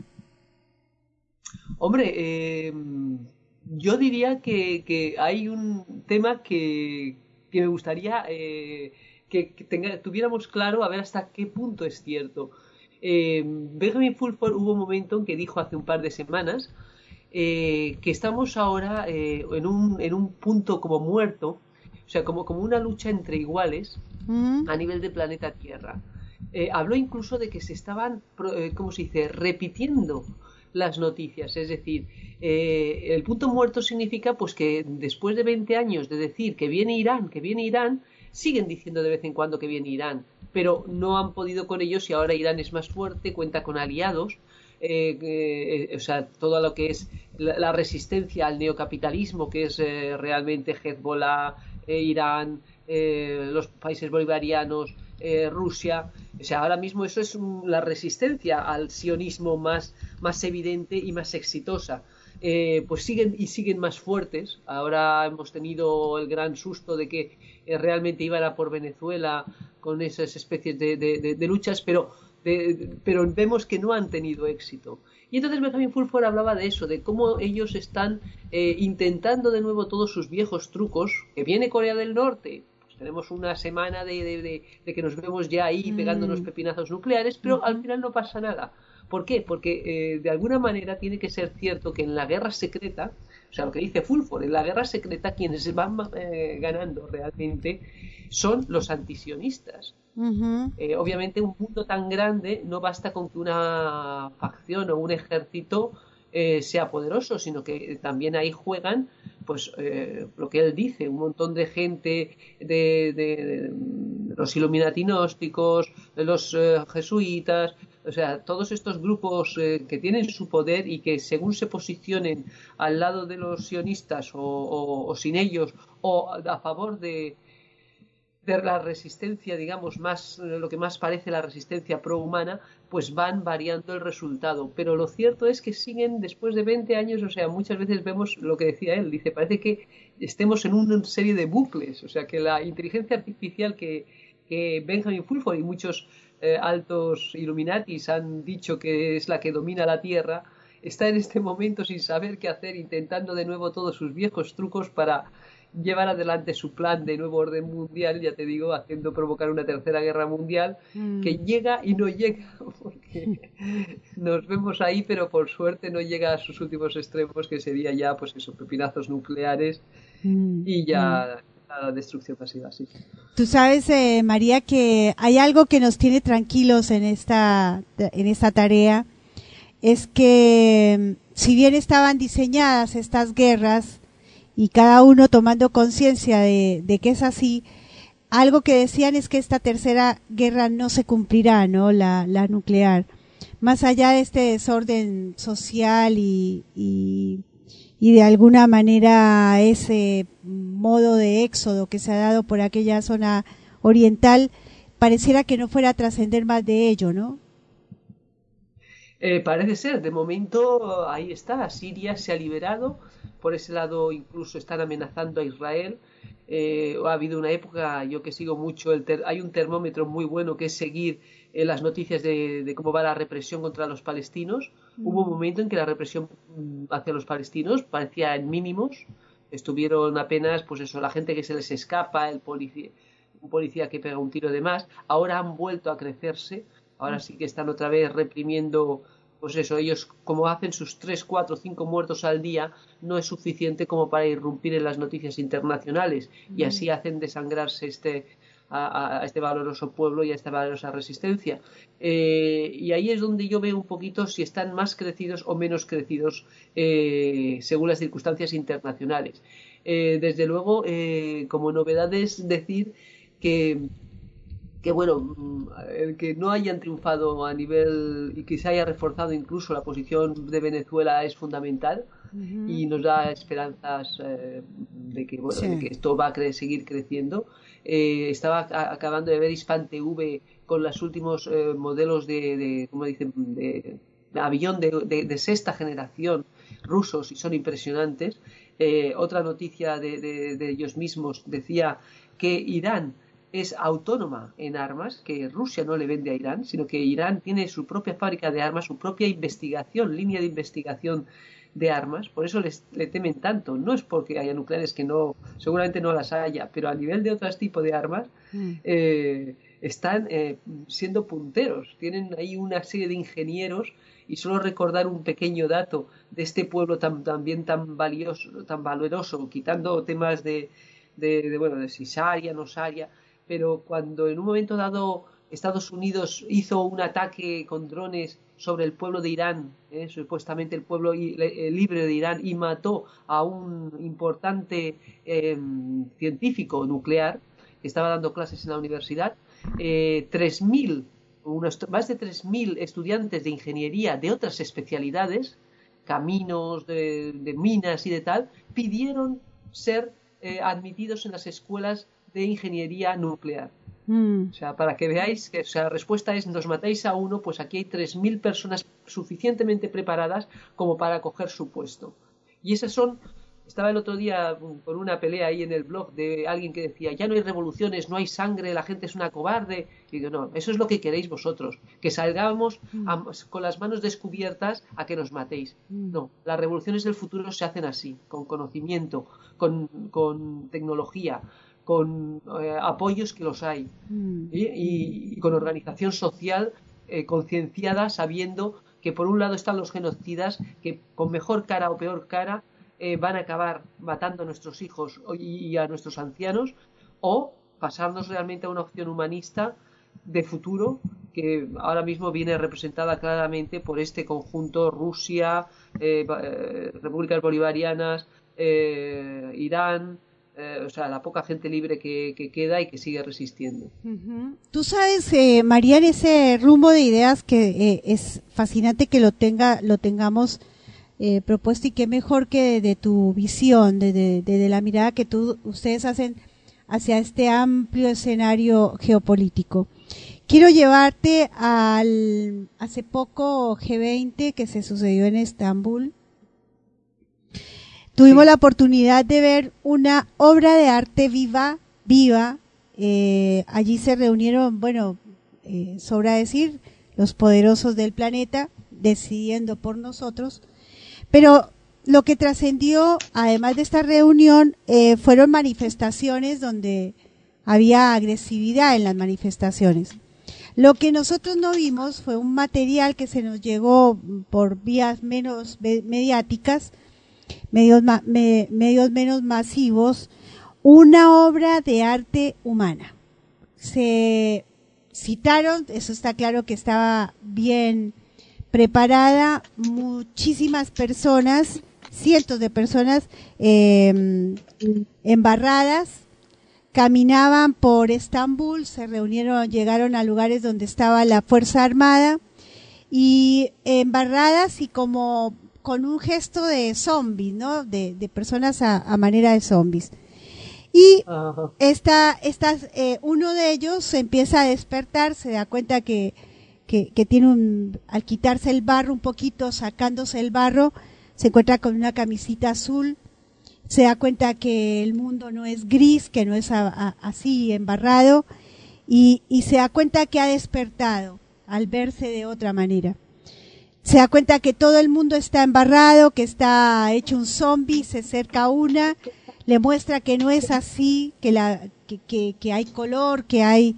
Y se empiezan a despertar unos con otros. Una, realmente me pareció, y digo, excelente a la hora de entender que sí podemos hacer una revolución eh, en el verdadero silencio del accionar, sin ir a las armas, porque obviamente la fuerza la fuerza armada que estaba esperando algún acontecimiento de parte de esta gente, no, después se repartieron por todo Estambul caminando como cualquier ciudadano feliz de haber mostrado que ante estos grandes gobernantes hay una sociedad que está despertando, ¿no? Efectivamente, sí, me, me parece precioso porque lo vi muy de pasada, pero lo que me estás contando pues nos habla de que en el fondo toda esta gente sabe muy bien cómo, cómo, cómo mandar un mensaje de esperanza, de que efectivamente incluso podemos usar el disfraz de zombies. Sí, O sea, ya te digo, el comentarista este último que decía, es que no hay sangre, ya la gente no sale a la calle a luchar por sus derechos y tal y que cual. Yo digo, no, muchas veces sabemos que la que, incluso que estamos tan vigilados que tiene que haber gente en el frente, tiene que haber gente que, que pase desapercibida, pero todos en el fondo sabemos que ese disfraz de zombie nos lo podemos quitar en cualquier momento Así es. Y así empezar es. a empoderarnos y hacer asambleas populares y sumarnos a una revolución pacífica e inteligente con éxito. Porque a nadie le gusta ser un perdedor, vamos a decirlo claro, y para ser perdedores nos quedamos como estamos. Entonces es una postura muy, muy inteligente y, y una, vamos, y, y una forma de, de- de- de encararlo. Creo que el mensaje de ese, de ese, bueno, se puede coger de muchas maneras, pero el mensaje de ese performance eh, puede ir un poquito también por ahí. Totalmente, María. Creo que así como avanza, eh, desde lo, lo mencionabas así a paso ligero, lo que pasa en Venezuela, eh, un- una intención de que Latinoamérica se comience a armar ya también para una franja de esta sociedad que piensa un poquito, nos damos cuenta que la guerra la tenemos en nuestra casa y esto lo has mencionado, lo hemos mencionado contigo en otros programas. Es hora de empezar a, generar desde nuestras casitas la no violencia, la, eh, el no armarnos de, diferentes maneras, sino comenzar a hacer un, acto de comunicación verbal, de, de miradas, eh, cosa que podamos inclusive de esa manera también contrarrestar aquello que el poder piensa que, que, que nosotros estamos decididos a seguir, ¿no? En la polaridad total. Pues sí, sí, exactamente. Esta forma, o sea, que no nos quiten la, la expresión, porque la libre expresión, porque es lo único que no, por lo que podemos de alguna manera, pues organizarnos, dar esperanza, uh -huh. dar, dar pistas a la gente más despistada. Eh, de cómo, de por dónde tienen que ir las cosas. Por eso eh, ellos están muy interesados en una revolución violenta que les permita cerrar Internet, que les permita eh, endurecer las leyes contra la libre expresión, etcétera. Eh, aquí en España me está recordando la época en que en España teníamos la dictadura de Franco mm. y entonces floreció dentro del arte el doble lenguaje, el hablar de la libertad sin hablarla y cómo, cómo se dieron verdaderas joyitas en ese sentido mm. de, de, de, teatro, canciones, en, muchas cosas para ir indicando a la gente pues eso, que hay esperanza pero pasa por eh, pues eso, pues conocer al enemigo hasta las cachas, eh, conocer las alternativas, eh, formarnos eh, a nivel de cada uno, ¿no? de, de, de contrainteligencia, de, de, sobre todo conocer al enemigo. Uh -huh. O sea, lo peor de todo es que mucha gente todavía piensa que hay gente humana o, o en, en, al poder y que en un momento dado pueden pueden ser buena gente o buenos gobernantes, ¿no? Esa gente realmente deprisa o despacio nos la tenemos que quitar de encima uh -huh. y crear, pues mira, yo argumentaba hace poco que, que bueno, la, la, esperanza puede estar en, precisamente en una meritocracia. Eh, que, mm. que, vaya sustituyendo a alto nivel eh, todos estos cargos de linajes de sangre y de, de familias eh, que se eternizan en el poder mm. y a través de esa meritocracia después de unos cuantos años de bastante gente del pueblo y concienciada que esté en, en, posiciones de poder pues eh, empezar a bueno empezar no empezar a empoderarnos desde el pueblo con mediante asambleas mediante grupos que se comunican etcétera etcétera conociendo las estrategias del poder pues es fundamental, ¿no? Aunque lo disfracemos, en un momento dado puede ser eso, un grupo de internet, puede ser incluso un grupo que hace teatro, un grupo que hace canciones, un grupo que, que, que hace, yo qué sé, de, asociación de vecinos, pero con esa, uh, cada uno somos difusor, cada uno somos organizador y cada uno va diciéndole a la gente, pues, cómo se hacen las revoluciones del siglo XXI para poder de alguna manera salir de esta con y entrar en esa era dorada de la que habla Fulford, que es posible y es, y es deseable. Eh, a ver si es verdad que la podemos entre todos hacer una realidad. ¿En qué lugar está, se me ocurre esta pregunta porque no veo participación, te digo que tenemos muchos oyentes, pero calladitos están escuchándonos porque no nos dicen ni preguntan nada.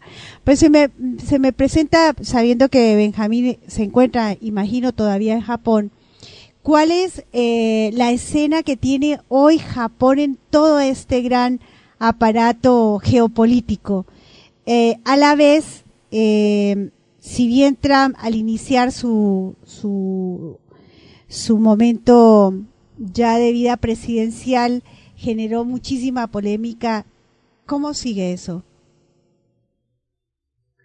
Bueno, Benjamin Fulford siempre, bueno, ahora está de vacaciones y casi seguro que estará en Canadá casualmente. Ah, mira. Seguramente porque está sacando sus informes. Sabes que hay unos cuantos en verano, él saca, como él dice, unos cuantos eh, artículos prefabricados en las que nos da una imagen general de, de, de, de, lo que son un poquito las circunstancias eh, que nos vemos diariamente desde distintos puntos de vista. Uh -huh. Esto tiene tantas lecturas que, que, que, son muy, muy interesantes estos artículos de qué hace en verano.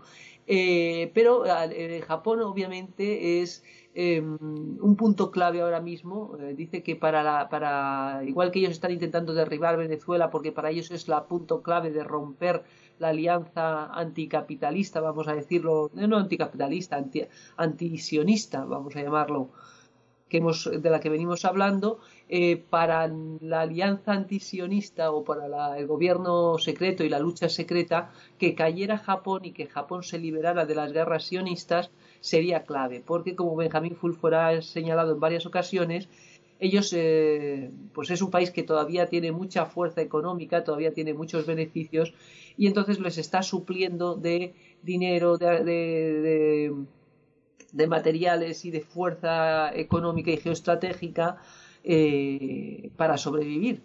O sea, sin Japón realmente perderían mucho, mucho de su eh, presencia y de su fuerza en Asia. Mm. Eh, con lo cual perderían lo que es, eh, o sea, realmente daría un vuelco ya de, de- de la- esta guerra eh, y ellos serían realmente visiblemente eh, que estarían quedándose reducidos ya a nivel físico dentro del mundo. ¿eh? Entonces, eh, las perspectivas son buenas. Parece ser que el pueblo, y ya no solamente el pueblo, sino las clases medias y altas, ya se han dado cuenta de, de- de- de lo mal que les, de cómo les han engañado, de cómo les han eh, extorsionado.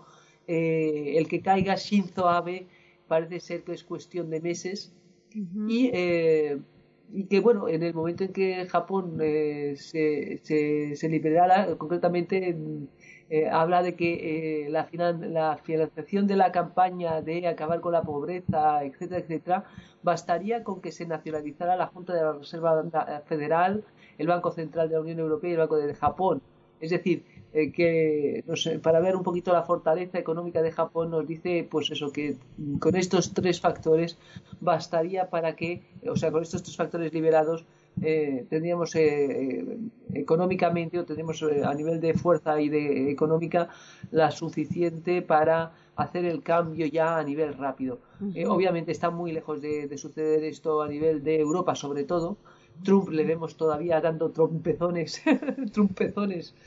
¿Por qué? Porque está chantajeado, por un lado tiene, debe, ese hombre debe estar viviendo una pesadilla, porque por un lado te hace una a favor de los, de los sombreros blancos, eh, quien sabe hacer la lectura, y por otro lado le, los sionistas que le tienen chantajeado, pues le obligan a hacer gestos que, de hacer declaraciones como voy a meterme en Venezuela, que ahora ya sabéis que se ha desdi- desdicho de esa afirmación, Mm. eh, pero claro, notas enseguida que alguien le obligó a decir eso y que cuando ha podido se ha echado para atrás. O sea que eh, si siempre nos lo han presentado como loco, ahora va a parecerlo más, pero todo, pero todo tiene una razón y de loco no tiene nada.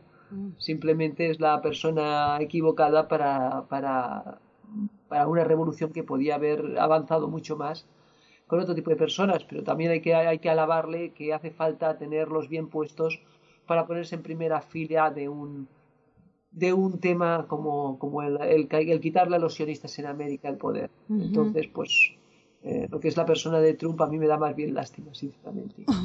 Sí, sí. Bueno, a veces uno haciendo Sí. la lectura de los gobernantes de este planeta salvado y no salvando algunas excepciones, pero muy, muy, muy raras, eh, vivimos una escena muy, a, a veces hasta patética, mirándolo con, con respeto a lo que son sus investiduras, por supuesto, ¿no? Que no le hacen a la hora de, de, de lo que significa representarnos como seres humanos en un mundo donde realmente necesitamos un cambio eh, amplio, como bien lo decías tú, ¿no? Al, ahora al comentar sobre, sobre estos presidentes o sobre esta escena geopolítica que estamos viviendo. Entonces, si tienes algo, hay una, un comentario de Marila Rowe que está ahí escuchándonos, nos dice, la protesta un poco al estilo de la no violencia de Gandhi. Sí, eh, de hecho ese es el camino que ahora mismo nos queda eh, porque tiene un prestigio, porque suma voluntades y porque da, da, da salida a mucha gente que necesita de alguna manera hacer cosas que, que demuestren que aún se puede mover. Eh, sí, esas tipo de protestas yo creo que, que deberíamos fomentarlas, pues lo que hemos visto en Estrasburgo con la performance, eh, marchas pacíficas, pero ojo, que les pueden meter infiltrados, o sea, también Sí. muy organizadas y muy Sí. concienciadas de cómo evitar pues que nadie se salga, vigilancia entre todos, eh, si alguien empieza, bueno, pues en una manifestación ya saben que si alguien empieza a hacer burradas, todo el mundo se separa y se llama a la policía y se dice, "Eh, a por este. Eh, y todo grabado, etcétera, etcétera. Pues con una serie de precauciones, eh, sí, yo creo que eso, mm, como decía, cualquier, este, este, este, en el fondo estamos en un ejército, la gente concienciada, ¿no? Entonces tenemos que tener muy claro un ejército tipo que no nos comunicamos entre nosotros, pero sabemos cada uno cuál es nuestro puesto. Entonces yo, por ejemplo, estoy en difusión y con todas las posibilidades de que también tenga ciertas represalias por ello. Pero bueno, y tirando adelante de una serie de, activismos que, que, suelo hacer. Eh, otra gente pues está en plan secreto apareciendo de vez en cuando. Es muy bueno que aparezcan de vez en cuando en manifestaciones, luego no, porque si algo les pasa en el trabajo les dicen, pues, ah, no, eso fue una época que fui, alguien me comprometió, ¿me entiendes? Siempre pueden echarse atrás, aquí no queremos víctimas pero en un momento dado, pues todos sabiendo hacia dónde queremos ir, porque el momento que caigan ciertas, ciertos elementos, y en el momento en que, por ejemplo, incluso, pues es que ahora mismo hay, hay conciencia dentro de todo, dentro del ejército español, estoy seguro que dentro de, cualquier ejército, cualquier gobierno, cualquier estamento, hay gente que, que, la están machacando, y entonces esa gente sabe perfectamente que si mañana eh, cayera Macri o cayera Peña o cayera tal, ellos se sumarían a un movimiento a lo mejor eh, popular. Mm, mm. Pero no lo pueden decir ahora, ni lo pueden apoyar ahora. ¿Me entiendes? Entonces, eh, mantener, por ejemplo, una serie de, pulsos pacíficos con un discurso, sobre todo también que el discurso quieren hacer ver que todo lo que no sea capitalismo, o sea, tenemos que, que ahí hacer una contrainformación importante a los medios de comunicación eh, de, que no, de que no existe nada fuera del capitalismo, pues no. Empezar a hablar así discretamente y con ingenio o con arte, pues eso de que está la economía del bien común, la economía de proximidad, que está otra forma de gobernar, que democracia no es votar cada cuatro años, pues toda esa serie de mensajes que tienen que seguir calando en la posición con gente de prestigio que detrás las diga con toda naturalidad para desprestigiar a, las, a los medios de comunicación y que la gente pues también a facilitar que lleguen a internet o sea hay una serie de caminos que en el fondo todos conocemos y todos los que eh, sabemos por hacia dónde se está la luz pues vamos fomentando ¿no? Mm. Sí, tú sabes, María, que ah, eh, justamente en el programa de hoy nos decían qué bueno que estés en el Facebook. No sé si te lo habíamos comentado. ya estamos en Facebook. ¿Cómo? Sí, sí, en el Facebook suelo poner solo noticias, sí. Bueno, y nosotros hace poco logramos entrar en Facebook como transmisión en vivo con este programa. Y ha sido todo un acontecimiento porque es lo más práctico para todo el mundo.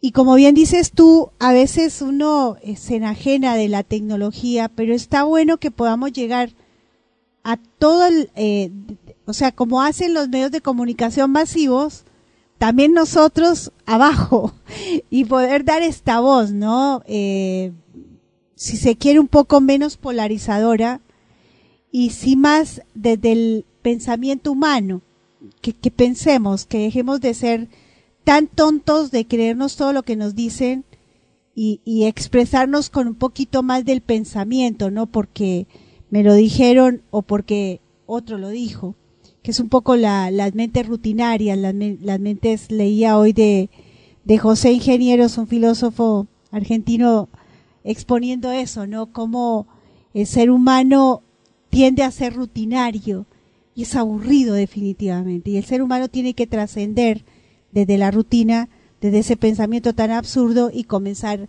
a ser auténtico. Cosa que no es fácil, pero definitivamente es la única manera de que podamos salir de, este de este historio, historial cíclico que hemos vivido por miles de años, ¿no?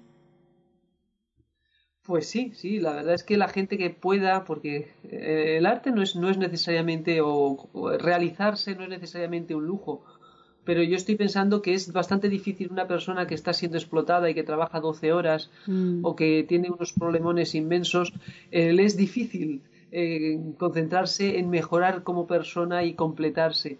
Eh, ahí estamos también los demás que nos podemos completar eh, ayudando a esa gente y reclamando que por esta gente para que puedan tener una vida digna. Y desde luego, pues, pues eso, lo que tú dices, eh, también aquí hay una inspiración individual importante de expresarse pues con arte, con inteligencia, de conocer, de investigar eh, y eso hay que fomentarlo eh, para que bueno pues eh, haya foros de debate haya también grupos de, reunión pues a, nivel de pues con la excusa del arte con la excusa de, de, actividades de hobby etcétera etcétera. Todo eso nos va a impulsar mucho pues eso que no se pierdan las redes ciudadanas que este este individualismo cerrado que nos quieren hacer meternos que nos quieren también encerrar con el ordenador en casa cada uno y separados y mm. mediatizados e investigados, pues también romperlo pues de esa manera nos sirve para salir a la calle, conocernos, vernos, conocer de qué va cada uno. Eh, y bueno, pues es todo un aprendizaje el, ser hoy día una persona consciente, desde luego, hmm. y va por ahí. Sí, sí, sí.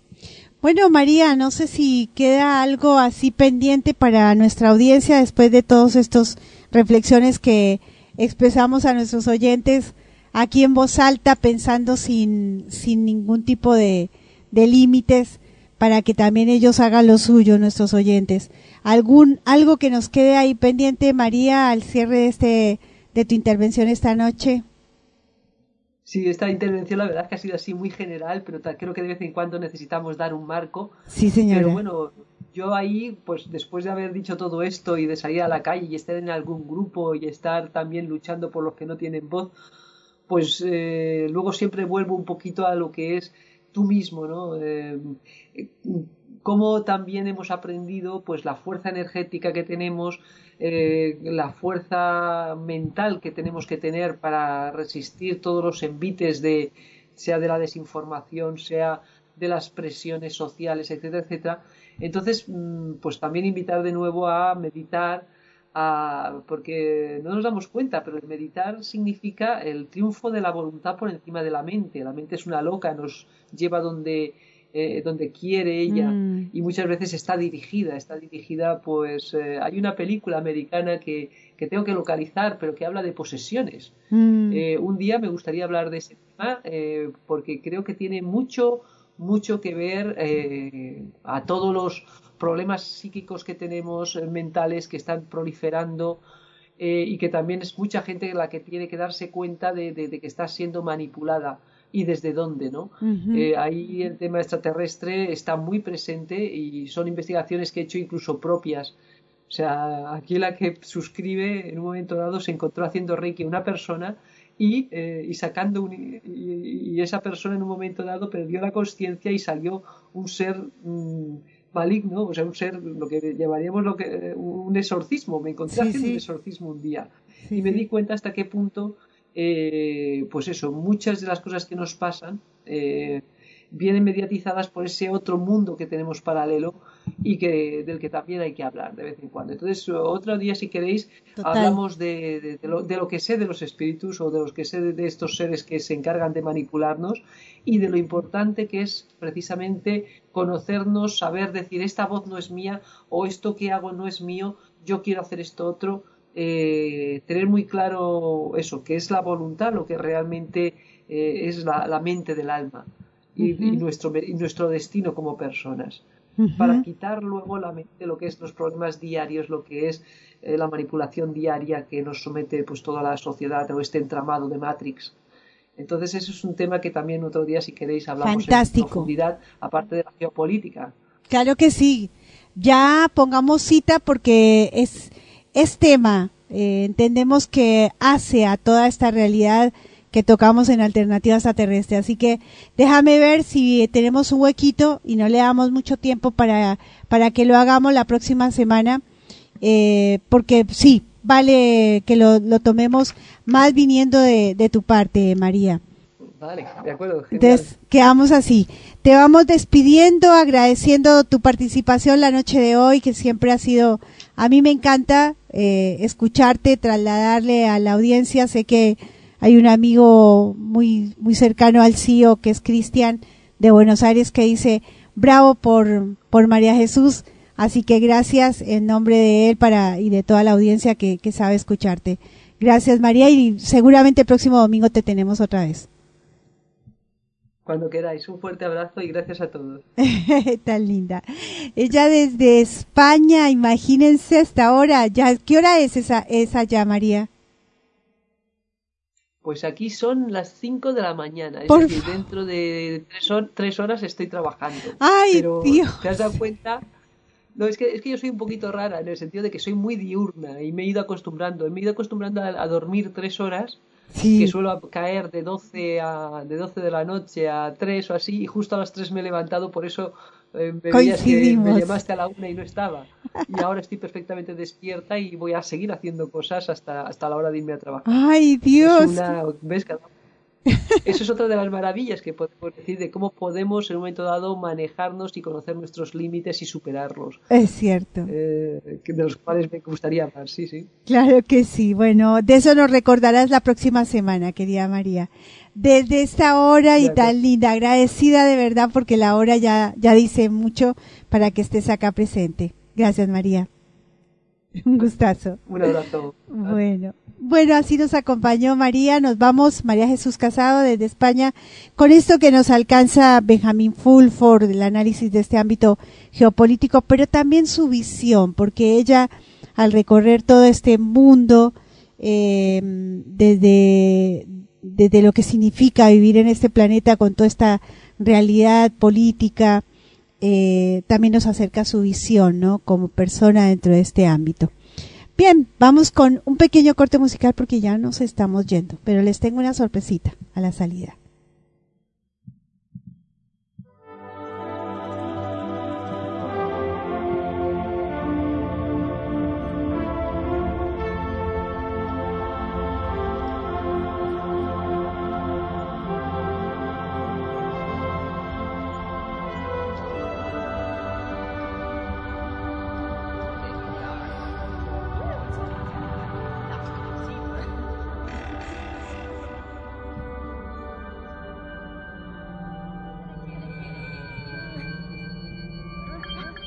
Bueno, les debo, les debo la mm, segunda parte de la conferencia Roberto Orozco, no pasa el próximo eh, domingo, ya que viene en lista otras más que estamos desgrabando, poniéndolas digitalizadas para que lo podamos pasar en el programa.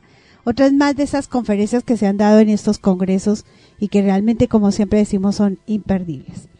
Pero no me quiero ir sin compartirles a ustedes esta página, eh, texto enviado por nuestra amiga Karina Rodríguez, eh, quienes también tuvimos la oportunidad de verla eh, ayer- el viernes que estuvimos en Córdoba y la visitamos porque para nosotros es de esos de esas personitas hermosas que uno va conociendo en este mundo, en este planeta, que por momentos nos aunan, nos hacen cerquita y tan especiales que han llevado adelante eh, el transcribir las memorias de Guido Buffo. Un- toda una gran tarea.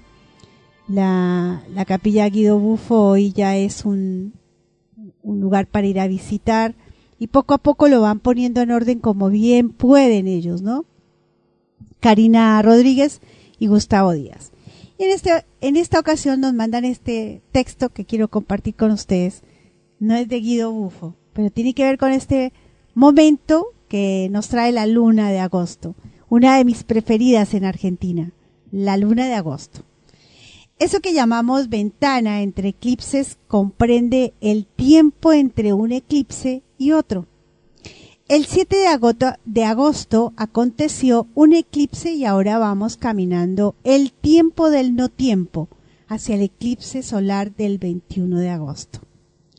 Este tiempo o ventana entre eclipses resulta especialmente poderoso porque ancestralmente se contaba que comenzábamos a caminar el tiempo del no tiempo, la oportunidad de hacer posible todo lo que llamáramos y decretáramos. Para la astrología chamánica y evolutiva, el 7 de agosto entramos en un portal de transformación profunda, donde todo lo que pensamos y sentimos y actuemos se verá magnificado y manifestado, así hasta el 21 de agosto. ¿Estás listo para manifestar desde tu corazón? Aquí algunas veces para transitar esta ventana entre eclipses. Todo lo que resuenes, vibres y llames vendrá magnificado. Así que en lugar de enfocarte en conflictos, miedo o ansiedad, busca enfocarte en el sueño de corazón. ¿Cómo es? Si fuera realidad, ¿cómo se vería? ¿Quiénes están ahí? ¿Cómo se ve manifestado? ¿Qué sientes al mirar que está manifestándose? Voy a hacer un, un acá eh, en esta lectura porque me hace acordar eh, el texto a lo comentado en el café de ovnilógico que se realizó en Córdoba este viernes, donde con Marta, a quien enviamos un saludo, y Enrique, eh, manifestaban justamente esto, ¿no? Lo que va y produce una eh, manifestándose un eclipse como el que se viene ahora el 21 de agosto. Continúa la lectura. Escribe una lista de todas las cosas, personas, relaciones que te desempoderan y despídelas de tu vida a través de una carta, a través de decirles adiós en una meditación, quemando la lista y soplando las cenizas al viento para transmutar. Pregúntate, si tuviera la plena certeza de que soy la reina, rey de mi propia vida, ¿qué haría hoy? ¿Me daría un baño virtual? ¿Caminaría sobre el pasto libre y plena? ¿O diría no a esa invitación que me pide excederme y descuidarme? Permítete resonar, vibrar, pensar, sentir y estar a la altura de quien sueñas ser. ¿Qué hace? ¿Qué lee? ¿Cómo se alimenta? ¿Qué hábitos abandona para dar paso a su bienestar total? ¿Cómo viste? Vive el tiempo del no tiempo. Confía y permite que el universo te sorprenda. Permítete resonar tan alto que recibas esa llamada que tanto esperabas, que lleguen las nuevas amistades que deseas recibir en tu vida, que se abran oportunidades mayores para el sueño de tu corazón. Vibra alto. Ábrete a una visión mayor, lo que el universo desea bajar a través de ti y de tu medicina personal. Permítete por las mañanas o por las noches sintonizarte con una visión mayor de eso que tu corazón desea manifestar en la tierra. ¿Cómo se ve? ¿Cómo luce? ¿Hacia dónde es tiempo de llevar tu medicina? Medita y dale la bienvenida al arquetipo de la reina, rey en tu vida y en tus relaciones. Una reina o rey de corazón siempre confía en que el universo es un buen hogar para vivir y que todo lo que confabula es a su favor. Feliz tiempo, sin tiempo, entre eclipses.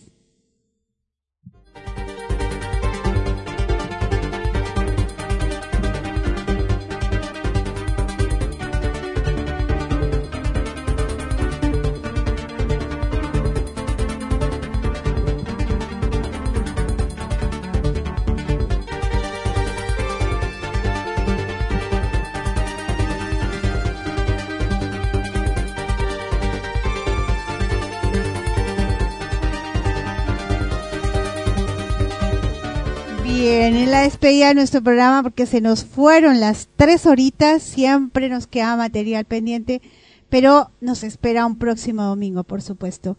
Eh, saludos a Alex de Medellín, Aníbal Omar, que también apareció por allí saludándonos, a Rosana García, besos y abrazos, Luz nos dice, Cindy nos dice, gracias por tu tiempo, muy valioso.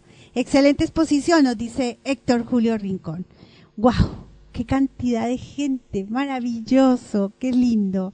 Dicen por ahí, de esos sueños eh, hechos realidad. Gracias por todo, Luz. Muy buena semana, nos dice Javier Rocha. Muy buena semana, decimos nosotros en este eco de la voz de de Gustavo Javier Rocha, allí desde la, desde la Pampa, para todos nuestros oyentes en el diferido. Allí en iVox nos encuentran. En la plataforma de iVox pueden descargar el material gracias a la gran tarea que hace nuestro amigo Mario Gorosterrazú mm, haciendo de este audio que grabamos, lo mejora y luego lo pone allí en la caja de iVox para que lo puedan escuchar cuando mejor lo, lo prefieran. Así nos vamos para el programa número 2597. Vamos más lento ahora, antes íbamos rapidito con los números, ahora vamos a cada ocho días sumando uno de vez cada, cada domingo. Nos vamos a descansar, a tomar algo de calorcito en cama porque hace mucho frío por esta zona. Deseamos todo lo mejor a cada uno de ustedes y de los que nos escuchan en el lugar, en el momento que nos escuchen, por supuesto. Muchísimas, muchísimas gracias. Nos vamos con un poquito más de este eh, Jared, quien nos acompañó esta noche, música que en lo personal me encanta. Nos encontramos el próximo domingo. Muchísimas gracias.